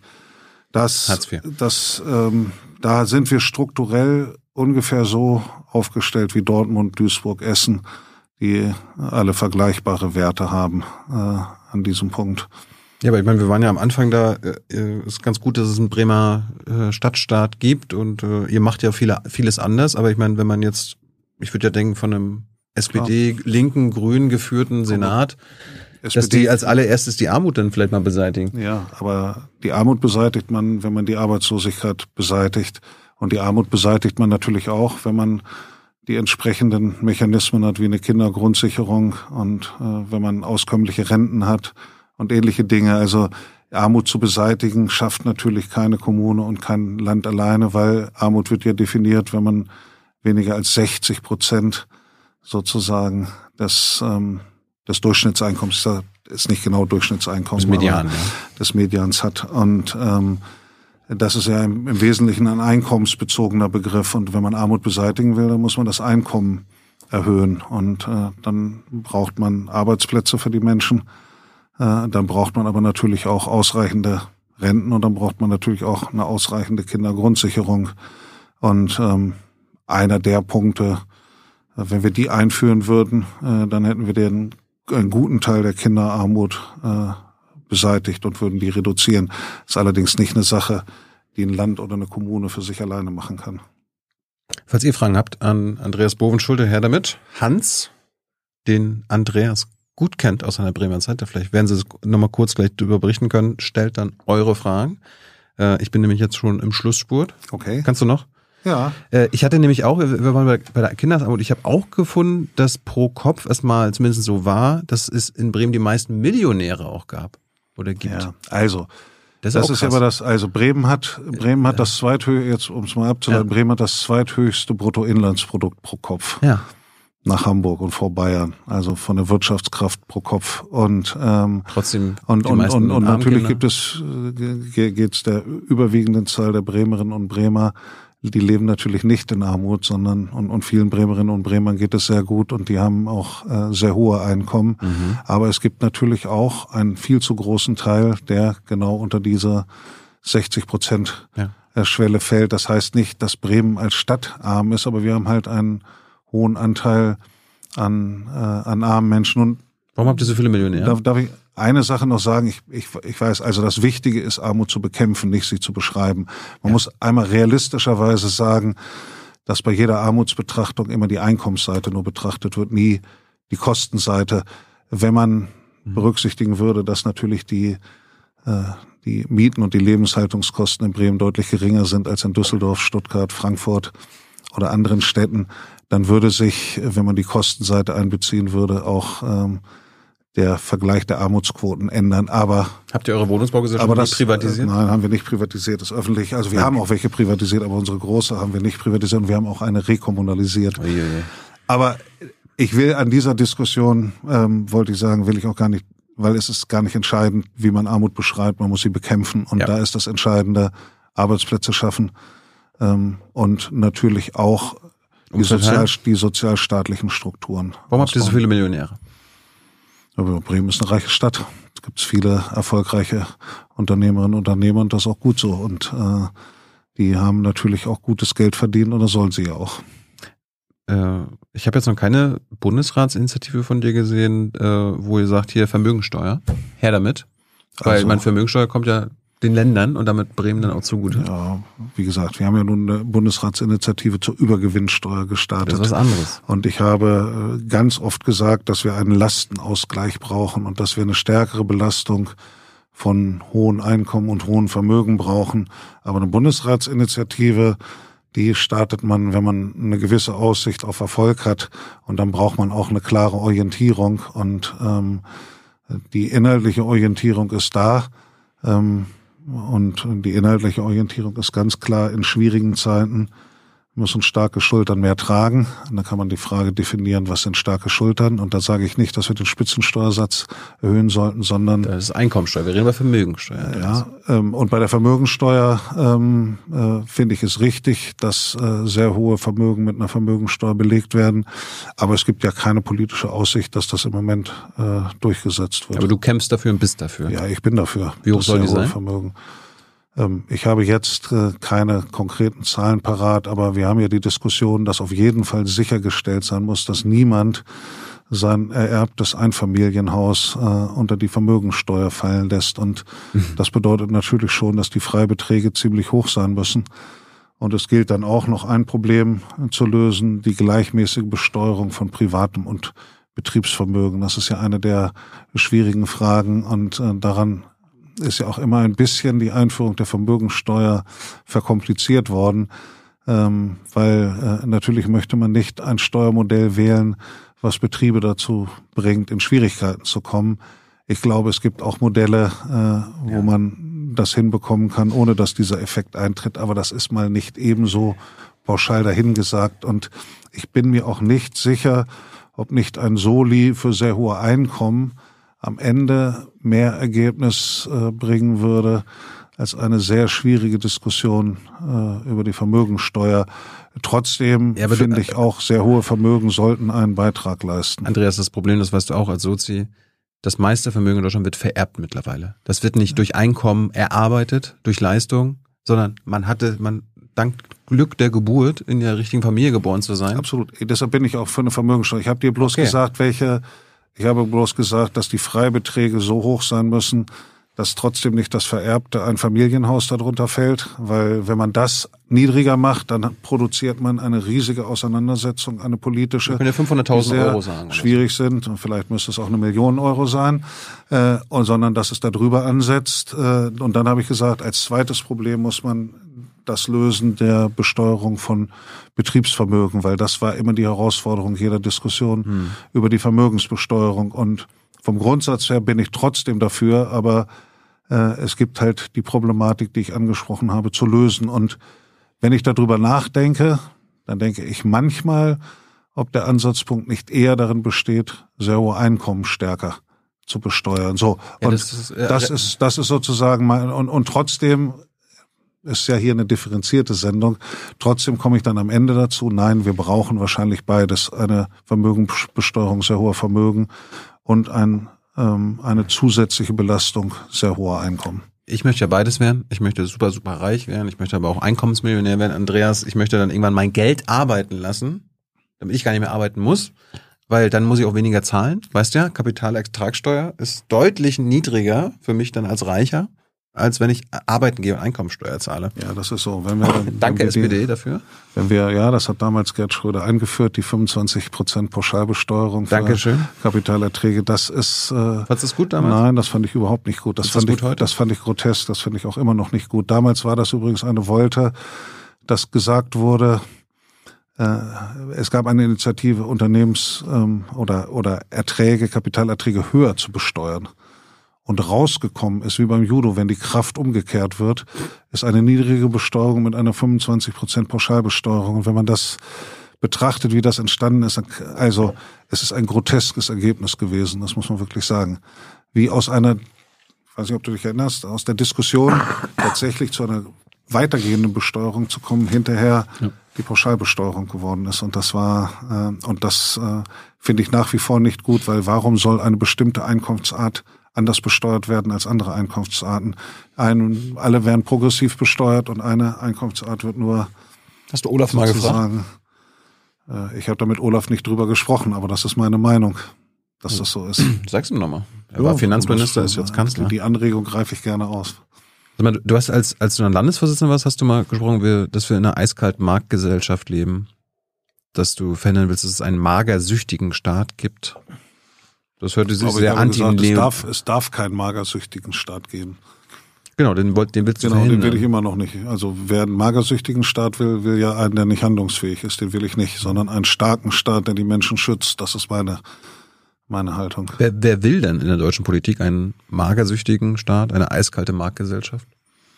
Weniger als das noch zu Zeiten neoliberaler Hegemonie vor äh, 10 oder 15 Jahren war. Da gab es, äh, da war der Spruch vom schlanken Staat ja noch viel, ähm, Den höre ich heute viel äh, ja, aber doch viel weniger, weil nach der Pandemie und nach der Energiekrise und der Notwendigkeit des Staates ordnend einzugreifen, kommt ja viel, viel weniger Menschen der Spruch vom schlanken Staat über die Lippen, weil man brauchte in der Pandemie äh, einen handlungsfähigen Staat und in der Energiekrise auch. Und eins hat sich doch gezeigt, ähm, wenn die, wenn die, wenn die Rahmenbedingungen unserer Existenz durcheinander geraten, dann helfen einem Marktprozesse nicht weiter, sondern dann kommt notwendiger und richtigerweise äh, der Ruf nach der staatlichen Gewalt, weil die dann die einzige ist, die die Möglichkeit hat, Dinge noch zu richten, weil wenn die Lieferketten wegbrechen und alle Verträge nicht mehr eingehalten werden, dann kann man sagen, das ist doof und das ist auch ein Verstoß gegen das Vertragsrecht, aber es nützt einem am Ende nichts mehr. Wenn es dann darum geht, in Krisenzeiten oder Krisenbedingungen das Leben, Überleben zu organisieren, dann geht das nur mit äh, oder ganz überwiegend mit staatlichen Methoden. Das ist ja auch die historische Erfahrung immer gewesen. Und dann blamiert sich die Rede vom schlanken Staat natürlich sofort. Und ich höre sie viel weniger als früher. Aber ich, ich, also ich, ich bin, arbeite hier in Berlin, ich höre das dann schon. Ich meine, vielleicht sagen sie es nicht so, aber wir haben auch eine Regierungspartei. Da würde ich schon denken, dass die sich eine eiskalte Marktgesellschaft wün- wünschen, einen magersüchtigen Staat. Du warst ja auch sogar für eine Privatisierungsbremse. Privatisierungsbremse ist ähm, eine Verfassungsbestimmung, die sagt, man kann nicht einfach mit einfacher Parlamentsmehrheit äh, öffentliche Unternehmen Ja. privatisieren. Jetzt habe ich dir ja gesagt, ich will ja irgendwann superreich sein. Ich möchte mir irgendwann mal ein öffentliches Unternehmen. Die habe ich, die habe ich damals, die ist damals auf meine Initiative eingeführt worden, die Privatisierungsbremse. Genau, also du, äh, ihr in Bremen macht es äh, ganz schön schwer, ein öffentliches Unternehmen von euch zu kaufen. Jetzt will ich aber wissen, ich will, bis, ich will bis von neun- den, bis 49,9 Prozent geht das schon. Jetzt will- ich will Nur aber- wenn es da drüber ginge, dann würde es schwierig. angenommen, ich bin jetzt bald superreich, so ein Elon Musk oder so. Ich will mir einfach aus Prinzip ein öffentliches Unternehmen aus Bremen kaufen. Ja. Was, wie, das ist ja immer noch möglich. Ja, Wie? also Was muss ich dann müsste machen? man das Parlament überzeugen und müsste da eine Mehrheit Kein haben. Problem. Und dann müsste man einen Volksentscheid gewinnen. Okay, ich muss gut lobbyieren können und gut Propaganda machen. Ja, aber das ist ja nicht so einfach. Also wenn man eine Wohnungsgesellschaft privatisieren will, da das Volk dafür zu gewinnen, ist ziemlich schwierig. Beim Krankenhaus auch. Und ähm, das ist insofern, ich habe das damals eingefügt, ähm, das, da stehe ich auch dazu, weil ich gesagt habe, ähm, Privatisierungsentscheidungen sind so weitreichend, die kriegt man ganz, ganz schwer wieder zurückgeholt. Das sind im Prinzip Generationsentscheidungen. Und ähm, wenn man, ähm, wenn man solche Entscheidungen trifft, dann müssen die eine maximale demokratische Legitimation haben. Und deshalb zu sagen, ja, man kann bis 49,9 Prozent auch Anteile erwerben, aber wenn man das, wenn man die beherrschenden, wenn man den beherrschenden Einfluss haben will, äh, dann muss man das nicht nur mit einer Parlamentsmehrheit absichern, sondern auch mit einer Mehrheit äh, in der Abstimmung. Du warst ja auch äh, dafür, dass äh, Einrichtungen der öffentlichen Daseinsvorsorge in staatlicher Hand sind? Ja. Bist du, bist du dafür immer noch? Und gilt also, das nur für Bremen oder auch für äh, den Bund? Ich bin grundsätzlich dafür, dass Einrichtungen der, der Daseinsvorsorge äh, in staatlicher Hand sind, wobei das nicht immer heißt 100 Prozent und auch nicht immer heißen muss, dass man einen beherrschenden Einfluss, aber einen maßgeblichen Einfluss hat. Hm. Also es kann in bestimmten Bereichen sinnvoll sein, dass es 100 Prozent ist. Es kann aber auch bis dahin gehen, dass man sagt, es ist gut, äh, wenn es eine private unternehmerische Führung gibt, aber der Staat einen staatlichen, äh, einen staatlichen, einen starken Einfluss hat oder die Kommune, keine Ahnung, 49 Prozent. Das lässt sich nicht immer für alle Bereiche äh, über einen Kamm scheren, ähm, weil, sei mal, die staatliche Daseinsvorsorge hat spezifische Stärken ihre Verlässlichkeit, ihre Krisenresilienz, ähm, ähm, dass mhm. man da nicht äh, Gefahr läuft, dass sie irgendwann gar nicht mehr da ist. Sie hat aber auch Schwächen, muss man auch sagen. Also die Beweglichkeit und Dynamik ähm, und Innovationskraft äh, ist nicht immer. Ja. Also gibt es auch, aber ist nicht immer das Markenzeichen. Und insofern ist es für bestimmte Bereiche, sind auch Mischmodelle äh, und manchmal auch mit privater unternehmerischer Führung das bessere äh, als jetzt immer 100% Modelle. Da stehe ich auch dazu, zu so einem differenzierten Ansatz. Aber, aber gehört jetzt aktuell zur öffentlichen Daseinsvorsorge auch die Energieversorgung? Ich würde ja, ich würde ja meinen, ja. Also ich bin ja ein großer Anhänger von öffentlichen Stadtwerken, das ist schon so. Ja, aber ich hatte jetzt ja, die ich, haben in Bremen ich, privatisiert und sie sind, ja. sie sind kommunal, aber sie gehören die ehemaligen Bremer Stadtwerke gehören anderen Kommunen. Ja, aber ein, ein, ein, Beispiel, Claudia Kempfert war letztens hier, diese Energieökonomin, mhm. äh, wir hatten über die äh, Vergesellschaftung von RWE gesprochen. Das wäre jetzt eigentlich die ähm, naheliegendste und beste Lösung aus Sicht von Klimawandel und alles Möglichen. Kostet auch nur aktuell 27 Milliarden Euro. Ja, genau. Das ist immer die Schwierigkeit. Aber grundsätzlich gehört ja dann nicht unter die Schuldenbremse, weil es ein Invest, ja, äh, ne, weißt du auch. Ja, wenn man es transaktionsbereinigt, dann Richtig. ist das äh, gerechtfertigt und, und unterfällt nicht der Schuldenbremse. Also ich habe mich damals dafür eingesetzt, 25 Prozent unserer Netzgesellschaft, der Weser-Netz, zurückzuholen. Das war schon harter, als Landesvorsitzender, ein harter Kampf. Das ist. Wie viel habt ihr jetzt? Naja, das ist mit einem äh, 25 Prozent Modell. Das war, mehr war damals nicht durchzusetzen, aber ich wäre, bin, bin grundsätzlich ein Freund davon, 100%. Stadtwerke zu äh, rekommunalisieren. Aber wie gesagt, mit der, weil man die privaten mit der besonderen, mit der besonderen, ja, das müssen natürlich öffentliche auch, äh, weil sie im Wettbewerb stehen.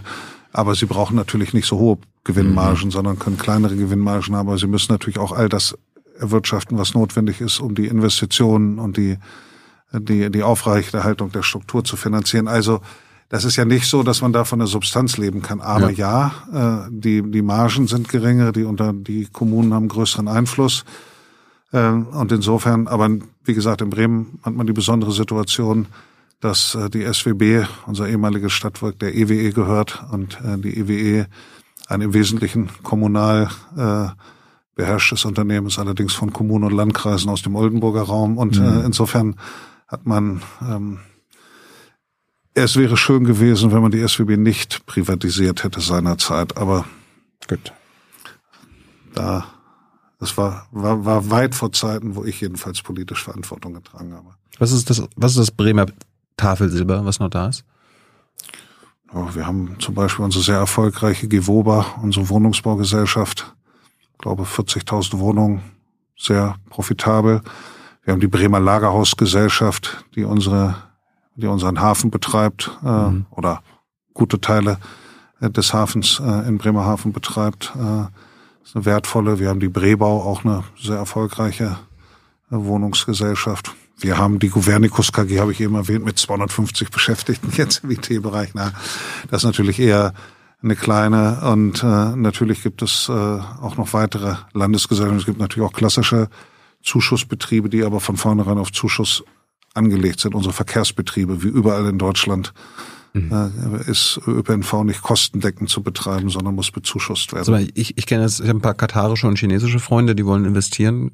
Bremerhaven, geht da was?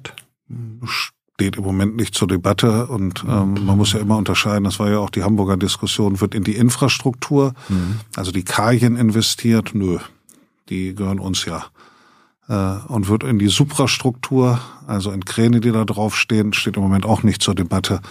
Das ist das, was äh, äh, worum es ja in Hamburg ging. Und ähm, das ist natürlich weitaus geringer oder weniger kritisch. Wir haben natürlich alle möglichen Unternehmen, die da äh, investieren. Maersk mhm. und MSC und andere. Ähm, auch ganz große Unternehmen, ja. die äh, ihre eigenen Interessen verfolgen. Zwei kleine Themen noch, da kommt Hans. Ähm, einmal Thema Waffen- und Rüstungsindustrie. Mhm.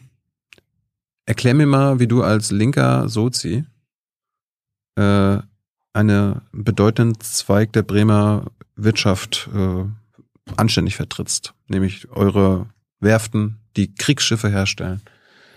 Ja, das ist, das ist einer der Widersprüche, mit dem man umgehen muss. Das ist ein ganz wichtiger Wirtschaftszweig in Bremen. Ja, es ist so ähm, werden Schiffe hergestellt, Marineschiffe, Kriegsschiffe. Äh, Kriegsschiffe. Äh, es gibt auch andere Unternehmen, die Kriegsgerät herstellen. Das sind viele tausend Arbeitsplätze. Diese Unternehmen gibt schon häufig sehr lange in Bremen. Und natürlich gehören die auch zur Bremer Wirtschaft dazu. Und ähm, aber gehört zur Bremer Wirtschaft Kriegsmittel? Ja, Kriegsschiffe. Naja, gut, jetzt muss man auch ein bisschen aufpassen, dass man sich jetzt nicht zu sehr ähm, äh, sozusagen in Widersprüche verstrickt. Ich bin immer noch jemand, der gegen jede Militarisierung ist. Aber man muss ja ehrlicherweise sagen, auch die Bundeswehr muss ausgerüstet werden und die Bundeswehr ist für die Landesverteidigung unerlässlich. Aber und, ihr produziert äh, jetzt nicht nur für die Bundeswehr, oder? Stehe ich 100 Prozent hinter der Bundeswehr und ihrer Aufgabe. Und wenn man nun ehrlicherweise sagt, äh, dass wir in solchen Fällen wie bei der Ukraine, einem völkerrechtswidrig überfallenen Land, helfen wollen, dann geht das ja auch nur, wenn man das mit Kriegsgerät macht und dieses Kriegsgerät muss irgendwo hergestellt werden. Insofern wäre es ein bisschen heuchlerisch zu sagen, wir machen das zwar alles und wir wollen eine Bundeswehr haben ja. und wir helfen auch der Ukraine, aber das aber, bei uns, aber das landen, bei uns, die, landen diese Kriegsschiffe was, nur bei, bei Freunden oder auch bei äh, Diktaturen? Naja, das ist eine Sache, die der Bund entscheidet über seine Exportgenehmigung und über seine äh, Exportpolitik. Und das da, muss da kannst du nichts machen, dass das, das ist in Saudi-Arabien oder Ägypten landet? Tat, das ist in der Tat keine Sache der Bremer Landesregierung. Äh, und ähm, na, da ja, aber, aber es wird Kriegsgerät für Diktaturen in deiner Stadt hergestellt. Ja, aber die, äh, die ist Frage, dir das nicht unangenehm? Das, die Frage, die Frage, wo es hin exportiert wird, ist tatsächlich dann eine Entscheidung, die vom Bund und äh, den entsprechenden Gremien getroffen wird und nicht vom Land Bremen. Und ähm, sag ich mal, ich finde es nicht gut, wenn Kriegsgerät nach Saudi-Arabien exportiert wird. Und dann muss man die Exportrichtlinien ändern und einen Export nach Saudi-Arabien verbieten, was richtig wäre. Und dann könnte auch ein entsprechendes Schiff nicht mehr in Bremen gebaut werden. Aber wenn die Bundesregierung, die das dafür zuständig, wenn die, das wäre so, aber wenn die Bundesregierung, die dafür zuständig ist, für die Exporte sagt, das entscheiden wir, ja. dann finde ich, ist es jetzt als Landesregierung auch schwer zu sagen, dann wird das nicht äh, bei unseren Unternehmen gebaut. Wenn das eine andere Politik ist, und da bin ich deiner Meinung, das kann man und muss man vielleicht auch bei bestimmten Ländern so sehen, äh, dann, äh, dann wäre das so und dann wäre das natürlich auch verbindlich und dann wären auch alle, alle Auswirkungen und Verlust an Arbeitsplätzen so zu tragen. Das wäre so, aber da muss man tatsächlich dann mal den richtigen Adressaten dafür haben, wer da für die entsprechenden politischen Festlegungen das bist verantwortlich und zuständig ist. Nein, das bin ich nicht. Und ähm, bin sogar jemand, der sagt, mir geht es ungeheuer auf den Senkel, welches enge Verhältnis wir zu Saudi-Arabien haben, weil das ein Land ist, was ich, äh, sage ich mhm. mal, äh, im Vergleich zu anderen Ländern, die wir zu Recht äh, mit Sanktionen belegen und, und sehr kritisch sehen, kein Deut besser ist, was Menschenrechte und, und Außenpolitik angeht, muss man ganz ehrlich sagen. Und ein bisschen stört mich da zweierlei Maß, mit dem gemessen wird oder stört mich ziemlich. Also insofern, wenn gesagt würde, nichts mehr nach Saudi-Arabien, dann wäre das so und dann wäre das natürlich auch für die Bremer Wirtschaft so. Ihr produziert aber nicht nur Kriegsschiffe, sondern auch Megajachten. Wir produzieren noch Megajachten. Das ist auch ein großes Problem. Ich meine, äh, du, wirst, du wirst wissen, dass wer, je reicher man ist, desto mehr äh, CO2 und andere ab, äh, klimaschädliche Gase emittiert man. Es ist ja, also IPCC hat letztens, habe ich jetzt gelernt, ein Milliardär verbraucht so viel CO2 wie eine Million normale ja. Bürger. Und deshalb sollten wir jetzt in Bremen keine Yachten mehr bauen. Naja, es ist doch, das ist das ernsthaft die, ist das ernsthaft die, die Konsequenz und dann, ja. Ja, keine. Ja, also, ich meine, also wir, man, wir müssen also, Privatjets wir, wir machen. Also, müssen wir mega die, die, die, die Haltung ist sozusagen, keine Luxusgüter werden irgendwo mehr in Deutschland produziert. Ja, wenn, wenn sie es für Menschen sind, die naja, äh, Luxusgüter das Klima haben das ja, wie niemand Luxus, anders Luxus, verpesten. Luxusgüter haben das ja an sich. Also man würde auch jetzt Genau. sagen, man darf keine teuren Autos mehr, Ja, also keine Porsches und keine Mercedes in Deutschland mehr bauen. das wäre konsequent, oder? Das wäre konsequent. Gut, da habe ich eine andere Auffassung. Also Ja, aber für, für wen, für wen, für wen werden diese 12.500 Megajachten denn gebaut?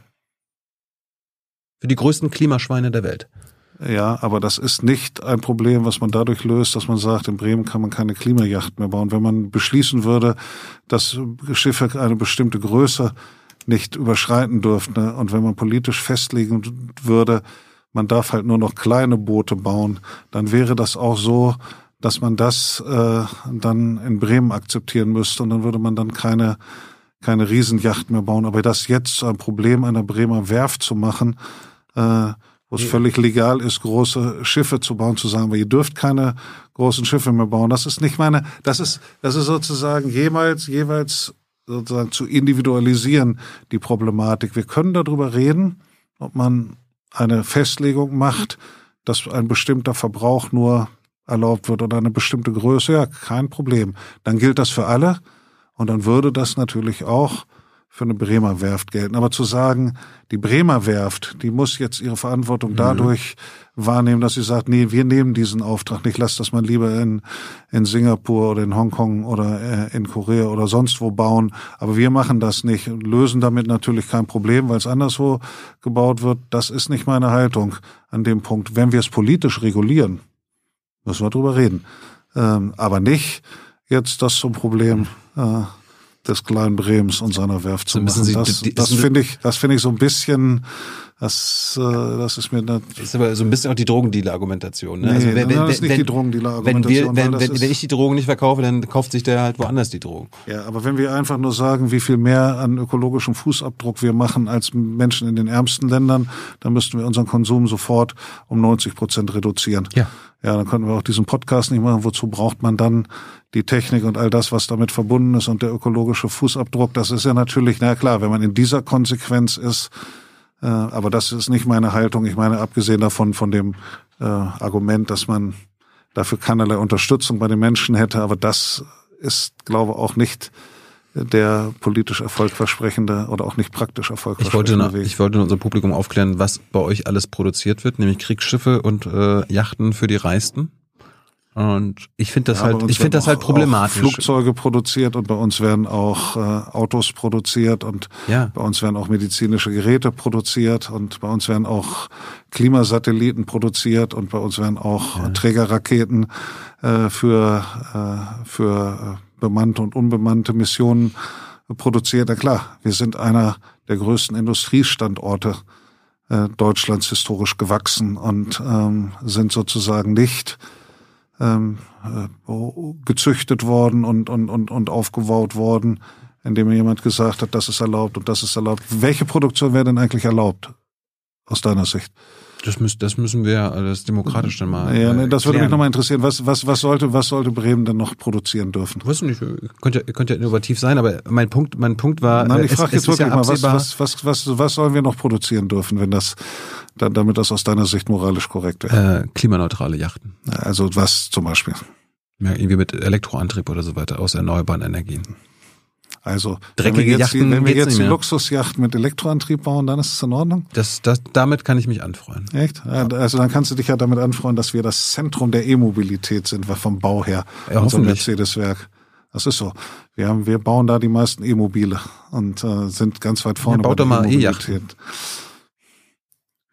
Ich glaube nicht, dass man die nötige Power, aber man könnte sicherlich eine Yacht bauen, die klimaneutral ist und das ist ja auch das Ziel. Er hat ja gerade aber gerade der Koalitionsausschuss beschlossen, dass das klimaneutrale Schiff ein zentrales Forschungsvorhaben jetzt ist. Also, nur um das zu sagen, wir sind sehr dran am klimaneutralen Fliegen, nicht nur am klimaneutralen Stahl, wir sind mhm. sehr dran an klimaneutralen Häfen, wir sind sehr nah dran an der E-Mobilität in der Automobilproduktion und völlig richtig, das klimaneutrale Schiff ist eine der zukünftigen Herausforderungen. Und wenn das dann nicht mehr so ein Problem ist, ich glaube, in der ökologischen Argumentation wäre es immer noch ein Problem, weil der ökologische Fußabdruck mhm. würde sich nicht nur in dem E-Motor zeigen, sondern in der Menge des Materials, was verbaut ist und in dem Energieaufwand, den man brauchen würde, um die Menge des Materials mhm. zusammenzubringen. Aber wenn es schon dann okay ist und man Absolution hat, wenn man einen E-Motor hat oder einen CO2-freien Antrieb, dann das wird noch zu erfüllen sein. Andreas, letztes äh, Abschlussthema, weil ich meine, habe ich selten. Ich habe quasi einen Bürgermeister, einen Landeschef der äh, einer Küstenstadt und äh, wir erleben ja gerade, ich meine, letzte Woche gab es gerade den, den Bericht des Weltklimarates, äh, dass wir alles dafür tun, als Menschheit, als äh, globale Community, nicht nur anderthalb Grad Ziel zu reißen, das zwei Grad Ziel zu reißen, das drei Grad Ziel zu reißen. Wir sind gerade dabei äh, auf dem Weg, wenn alles so bleibt, vier bis fünf Grad äh, durchschnittliche Erderwärmung. Hast du dich immer mit, mit beschäftigt, äh, dass Bremen dann bald absäuft? Also natürlich ist das so, als Küstenstadt beschäftigt man sich damit und ähm, deshalb kann ich ja sagen, das kleine Bremen nimmt im Verhältnis zu seiner Größe viel Geld und Ressourcen in die Hand, um dieses Szenario zu vermeiden. Wenn alle so viel im Verhältnis zur Einwohnerzahl, zur Wirtschaftskraft in die Hand nehmen würden, wie Bremen das macht, dann glaube ich, äh, würden wir an etlichen Punkten auch schneller vorankommen. Also insofern kann sein, dass wir auch noch nicht genug machen, aber mhm. im Verhältnis machen wir schon eine ganze Menge. Ich meine, es gibt hier bei Climate Central gibt man das Überflutungslevel für 2050, also in 25 Jahren, äh, wären 89 Prozent der Bremer Landesfläche äh, Nein, vor das stimmt nicht. Dafür sorgen unsere Deiche, dass das nicht so ist. Aber das ist ja nun äh, Panikmache. Aber natürlich ist es eine Herausforderung, das wird nicht so sein. Sind die Deiche hoch genug oder werden ja, die hoch genug wir sein? erhöhen ja und verbessern unsere Deiche immer. Aber das spricht nicht dagegen, den Klimawandel zu bekämpfen und den Anstieg des, des Meeres zu bekämpfen. Aber das sind dann nur Zeiträume und Projektionen, äh, die halte ich äh, sozusagen für nicht richtig. Und da muss natürlich der, der, der, der Schutz, der Deichschutz äh, entsprechend mitwachsen. Aber natürlich kann das nicht eine unbegrenzte Sache sein. Der Deichschutz kann nicht ja die Entwicklung ungeschehen machen. Deshalb spreche ich ja gar nicht dagegen, äh, was zu machen. Ich will ja einfach nur sagen, ich finde, wir haben uns ganz ordentlich auf den Weg gemacht mit einem Wumms äh, von zweieinhalb Milliarden angesichts der Größenordnung, um zentrale Dinge zu tun. Äh, unsere Industrie klimaneutral zu gestalten, unsere Wärmenetze auszubauen, die in die Verkehrswende zu investieren und allein 1,1 Milliarden in die energetische Sanierung des Gebäudebestandes. Das ist doch angesichts der Größe des Gemeinwesens jetzt keine Kleinigkeit. Ja, aber ich meine, wenn, wenn die Klimawissenschaft sagt, dass äh, am Ende des Jahrhunderts, 2100, äh, wahrscheinlich, wenn es jetzt so weitergeht, 89 Prozent von Bremen überflutet sein könnte, dann ist, müsste das auch ein Alarmsignal für euch sein. Ich meine, die, die, Holland, die Holländer sind da fast ganz abgesoffen. Allerdings werden wir den, diesem Klimawandel von Bremen aus alleine äh, auch nicht entgegenwirken, sondern das ist dann schon eine kollektive Anstrengung der ganzen Welt notwendig. Ähm, das wissen wir ja, weil selbst wenn wir zu 100 Prozent klimaneutral wären in Bremen, würde das an dieser Entwicklung alleine ja nichts ändern. Aber wir, Anfang, oder? wir leisten aber ja unseren Anteil oder wir haben mit den Beschlüssen gezeigt, dass wir unseren Anteil leisten wollen. Ähm, und wenn das generell so ist, äh, dann finde ich, sind wir einen Schritt weiter. Und wenn das noch nicht ausreicht, äh, dann muss natürlich nachgebessert werden. Aber insofern äh, finde ich, ähm, wir mir da nicht zu sehr oder uns auf die Schulter klopfen. Aber es ist nicht so, dass wir da einfach die Hände in den Schoß legen und sagen, oh, war was? Das ist nicht unsere Haltung. Andreas, vielen Dank für deine Zeit, dass du dir so viel Zeit ich genommen hast. Jetzt, jetzt, kommen die Publikumsfragen von Hans. Okay. Kennst du Hans noch von Butten und Binnen? Ja, ja, ich kenne Hans von Butten und Binnen und wie gesagt, ähm, ähm, unsere Töchter sind auch zusammen zur Schule gegangen. Also könnt ihr gleich mal klären. Ja, das ist. Äh Bovi, Dankeschön. Okay, Tilo, bis dann. So, so viele Karteikarten? Äh, ja. Na, das ist ja echt. Es gab äh, etliche hundert Zuschauerinnen und Zuschauer und einige davon oder etliche davon haben einfach Fragen reingereicht und Ja. die notiere ich dann mal, sehen, wie weit wir kommen. Okay, also äh, wurde auch gefragt, ja, was denn? Und äh, kennen die beiden sich? Thilo sagte, kennen sich gut. Ähm, liebe Leute, es ist so, ich habe bekanntermaßen eine Bremer Vergangenheit. Deswegen äh, Menschen ab einem gewissen Alter, die in Bremen lebten, kannten oder kennen mich manche immer noch da aus dem Fernsehen. Andreas Bovenschulte ähm, habe ich während meiner ersten Bremer Phase so gut wie gar nicht äh, zur Kenntnis genommen, denn ich bin 99 aus Bremen weg. Genau. Und da hatte ich ja auch keinerlei Funktion. So ist es. Und dann bin ich zwischen äh, 2006 und 2010 nochmal wieder nach Bremen geholt worden. Und da war Andreas Bovenschulte in Weihe, in dieser niedersächsischen Umlandgemeinde politisch tätig. Deswegen kannte ich ihn politisch da wirklich nur sehr randständig. Aber wie du sagtest, familiär gab es dann über Töchter, die gemeinsam zur Schule gegangen sind, zur Grundschule da, hatte man auf Elternebene was miteinander zu tun.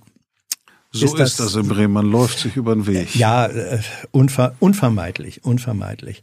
So, ähm, es gab eine Debatte darüber, ob du nun eigentlich, und da diskutierten Bremer und oh, Bremer und Norddeutsche und Nicht-Bremer und Nicht-Norddeutsche miteinander oder gegeneinander, die fragten, ist Bovenschulte nun eigentlich ein typisch dröger, emotional unterkühlter Norddeutscher oder, das war dann die Gegenthese, für bremische Verhältnisse ist er eigentlich schon fast extrovertiert und das mündete dann in der These, mehr Emotionalität würde viele Bremer verunsichern. Stimmt das? Also ich bin eigentlich kein Unterkühlter, sondern eigentlich ein emotionaler und ähm, und, und, und gefühlsmäßiger Mensch, aber für, nach Bremer Verhältnissen, das muss man sagen. Ne? Also es ist äh, sozusagen jetzt bei so einem Gespräch, ja, das ist vielleicht dann manchmal so ein bisschen dann auch ähm, kopfgesteuert. Wie hat einer mal gesagt, eigentlich bin ich ganz anders, aber ich komme so selten dazu. Also ähm, eigentlich empfinde ich mich selber nicht als dröge und unterkühlt, aber möglicherweise ist da, fällt da die Eigenwahrnehmung und die Fremdwahrnehmung auseinander.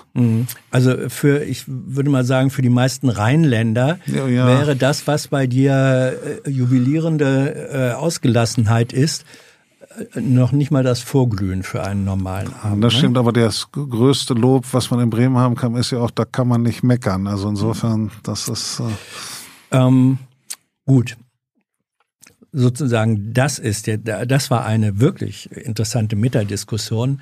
Dann wurde gefragt, ist Bovenschulte vielleicht deswegen gerade jetzt in dieser Sendung, weil im Mai Landtagswahlen sind und äh, er für die SPD Spitzenkandidat ist? Äh, Ist das so eine Art äh, softer Wahlkampftermin, was du hier machst? Warum bist du jetzt hier?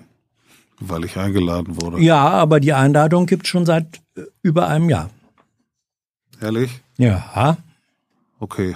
Also ich bin eingeladen worden Mhm. und äh, dann hat sich irgendwie das jetzt ergeben und ähm, das ist aus meiner Sicht Praktisch. der, was heißt praktisch?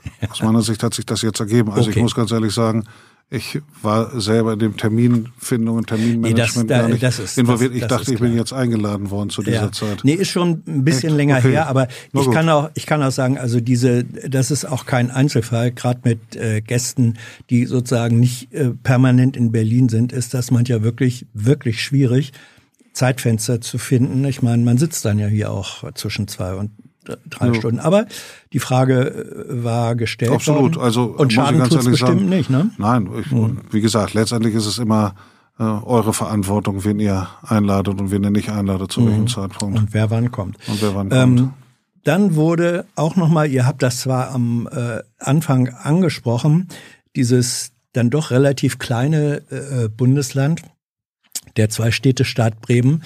Ähm, es gibt eben dann auch viele Menschen, die äh, erkennbar nicht aus Bremen oder so an so einer Debatte teilnehmen. Und dann war eine typische Frage, äh, die nochmal gestellt Wieso kann man eigentlich Bremen als eigenes Bundesland rechtfertigen, wenn zum Beispiel München oder das Ruhrgebiet Teil wesentlich größerer Bundesländer sind? Also wenn du das nochmal für diejenigen, die den Anfang nicht gehört haben, ähm, was ist die Rechtfertigung der Existenzgrundlage Bremens Weil über die Tatsache hinaus, dass es schon immer so war?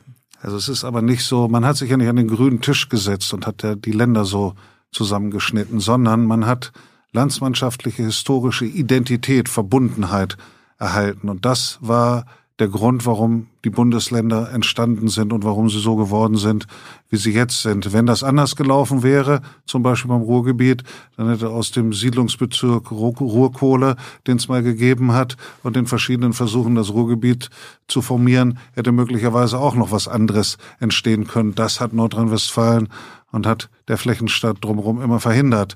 Und insofern ist es tatsächlich so, im Wesentlichen ist es eine gewachsene Sache, weil es gar nicht am grünen Tisch gemacht wurde. Und ich verweise immer darauf, Vermont hat 500.000 Einwohner und Kalifornien viel mehr als Nordrhein-Westfalen.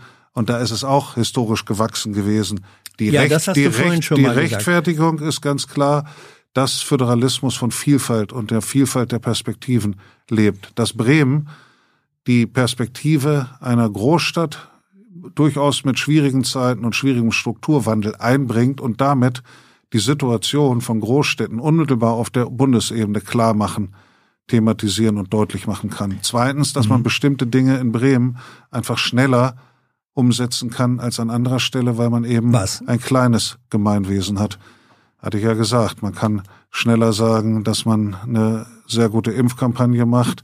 Wir haben äh, als erstes Bundesland gesagt, dass wir alle Schülerinnen und Schüler mit äh, iPads ausstatten und alle Lehrerinnen und Lehrer auch, hat bisher kein anderes Bundesland gemacht in der Pandemie.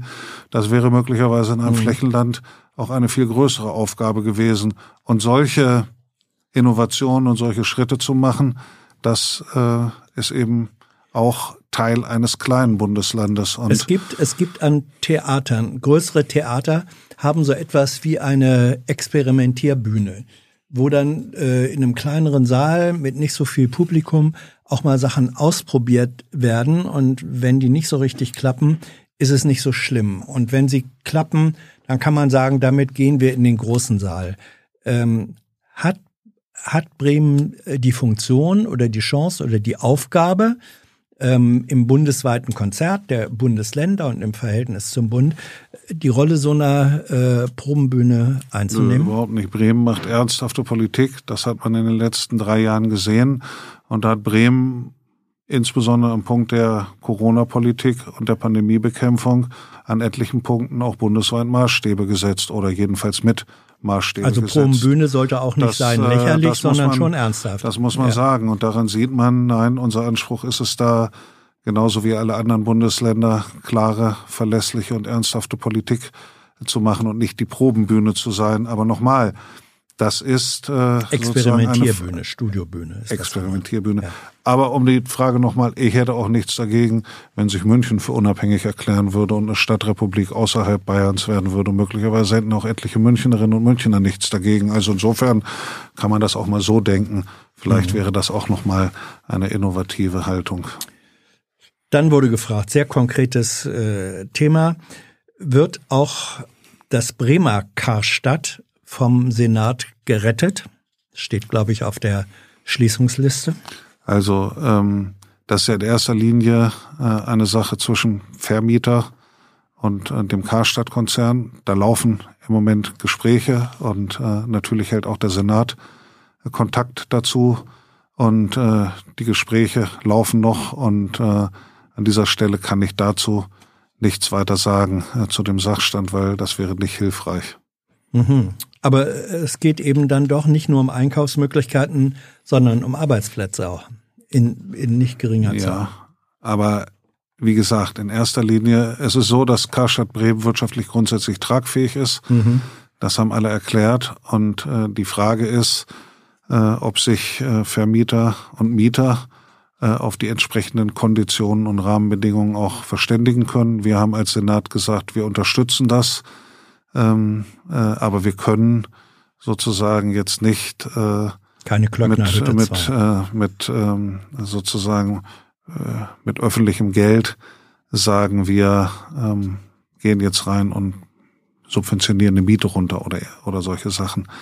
Das haben wir gesagt, das funktioniert nicht. Das wird auch übrigens nicht verlangt, mhm. äh, sondern äh, da muss man sehen, wie die Entwicklung jetzt ist. Ich hoffe, dass sie positiv ist und ähm, aber wie gesagt, da nützt es jetzt nichts äh, an dieser Stelle äh, sozusagen öffentlich drüber zu resonieren. Ähm, Bahnverkehr. Wie weit ist das Vorhaben der angekündigten Bahnstrecke Wunderlinie von Bremen nach Groningen in den Niederlanden in Planung, in Vorbereitung oder tot? Nein, tot ist es nicht. Ähm, ähm, das ist in Vorbereitung. Äh, allerdings wird es noch eine ganze Zeit dauern, bis das realisiert wird. Aber äh, da haben, da ist sozusagen man in den letzten Jahren der Realisierung eher näher gerückt als weiter weg davon. Also es ist nicht tot, äh, aber ich kann keinen, Konzert, keinen konkreten Umsetzungszeitraum jetzt nennen. Das kann jetzt auch noch niemand. Dann nochmal, du hattest eben schon gesagt, Pandemie hat Bremen Dinge gemacht, die andere Kommunen oder Länder so nicht gemacht haben. Da wurde gefragt, wie habt ihr das eigentlich ähm, erreicht, dass Bremen während der Pandemie doch eine relativ oder eine vergleichsweise sehr hohe Impfquote ähm, erzielt hat. Wie Wir haben sehr das? gut zusammengearbeitet, Wirtschaft, Hilfsorganisationen und Kommune. Äh, ich glaube, wir haben eine gute Aufklärungsarbeit gemacht und wir haben vor allen Dingen auch ein äh, etwas gemacht. Wir sind in die Stadtteile und Quartiere reingegangen mit unseren Impftrucks mhm. und ähm, das hat äh, auch sehr gut funktioniert, weil man muss ja sagen, normalerweise von der sozialen Zusammensetzung Bremens, den Sprachbarrieren, den ja. es gibt, wegen eines hohen Anteils von Menschen mit Migrationshintergrund, war das nicht selbstverständlich, mhm. dass man viele Leute erreicht, sondern in so einer Großstadt sind die Voraussetzungen ja manchmal auch schwieriger. Mhm. Um, was macht der Weltraumbahnhof? Die Rakete steigt dieses Jahr. Das habe ich jetzt nicht mehr googeln können. Äh, ja, es gibt ein Konsortium, äh, was sozusagen ja ein für einen Mikrolauncher, einen Weltraumbahnhof, einen schwimmenden, der, ja. der von See aus als Basis für Raketen dient und dann den Heimathafen in Bremerhaven hat. Mhm. Da gibt's ein Konsortium, was das vorantreibt. Äh, das wird von uns unterstützt. Äh, und ähm, nach der letzten Pressemitteilung des Konsortiums, äh, die ich gelesen habe, sind die auch mit Eifer dabei. Ähm, aber ähm, wie da der exakte äh, Stand ist, kann ich im Moment nicht sagen. Dann ein äh, bremisches Problem, das bundesweit Schlagzeilen gemacht hat.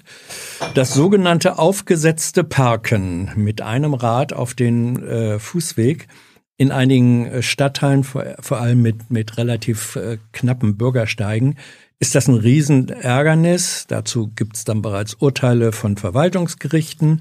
Allerdings wird die Ordnungswidrigkeit dann eben doch nicht verfolgt. Also ist das jetzt ein ganz kleines kommunales Problem, wo du sagst, äh, ja, das, ist ja ein, das ist ein bundesweites Problem. Ist ja überall. Also das kann man auch ganz klar sagen. Grundsätzlich sieht die Straßenverkehrsordnung nicht vor, dass aufgesetzt geparkt wird. Äh, wir haben es aber ganz häufig mit gewachsenen städtischen Strukturen zu tun wo über Jahrzehnte aufgesetzt geparkt wurde. Und äh, jetzt gibt es natürlich ein neues Bewusstsein dafür, äh, was das für ein Hindernis ist für Menschen mit Rollstuhl, Rollator, Kinderwagen, Kinderwagen. und anderem. Mhm. Äh, und gesagt, das ist ja auch rechtswidrig und muss beseitigt werden. Und andererseits lösen sich die Autos, die bisher aufgesetzt gepackt haben, nicht in Luft auf. Und ähm, jetzt ist die Frage, wie geht man in so einer Situation um? Und da gibt es drei Positionen.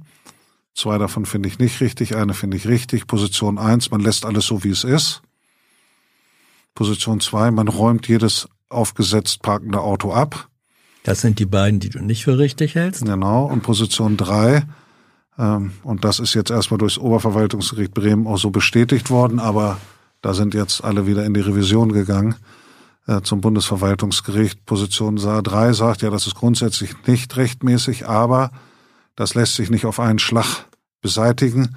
Da muss man anerkennen, dass das jahrzehntelang so gewachsen ist und deshalb kann das Problem auch schrittweise beseitigt werden. Also zum Beispiel, indem man erstmal alle äh, abräumt äh, und, und äh, entsprechend über Ordnungswidrigkeit oder über Abschleppen verfolgt, wo dann der Durchgangs, die Durchgangsbreite weniger als 1,50 ist. Mhm. Äh, und äh, ich bin tatsächlich dafür, dass man das Problem nicht ignoriert, sondern angeht, aber mit gesundem Menschenverstand schrittweise angeht, äh, weil alles andere auch zu unerträglichen Auseinandersetzungen in den Quartieren führt. Das muss man mit einem gewissen Mobilitätsfrieden angehen. Und das heißt, das Problem angehen, aber man kann nicht alles auf einmal, sondern muss es schrittweise angehen.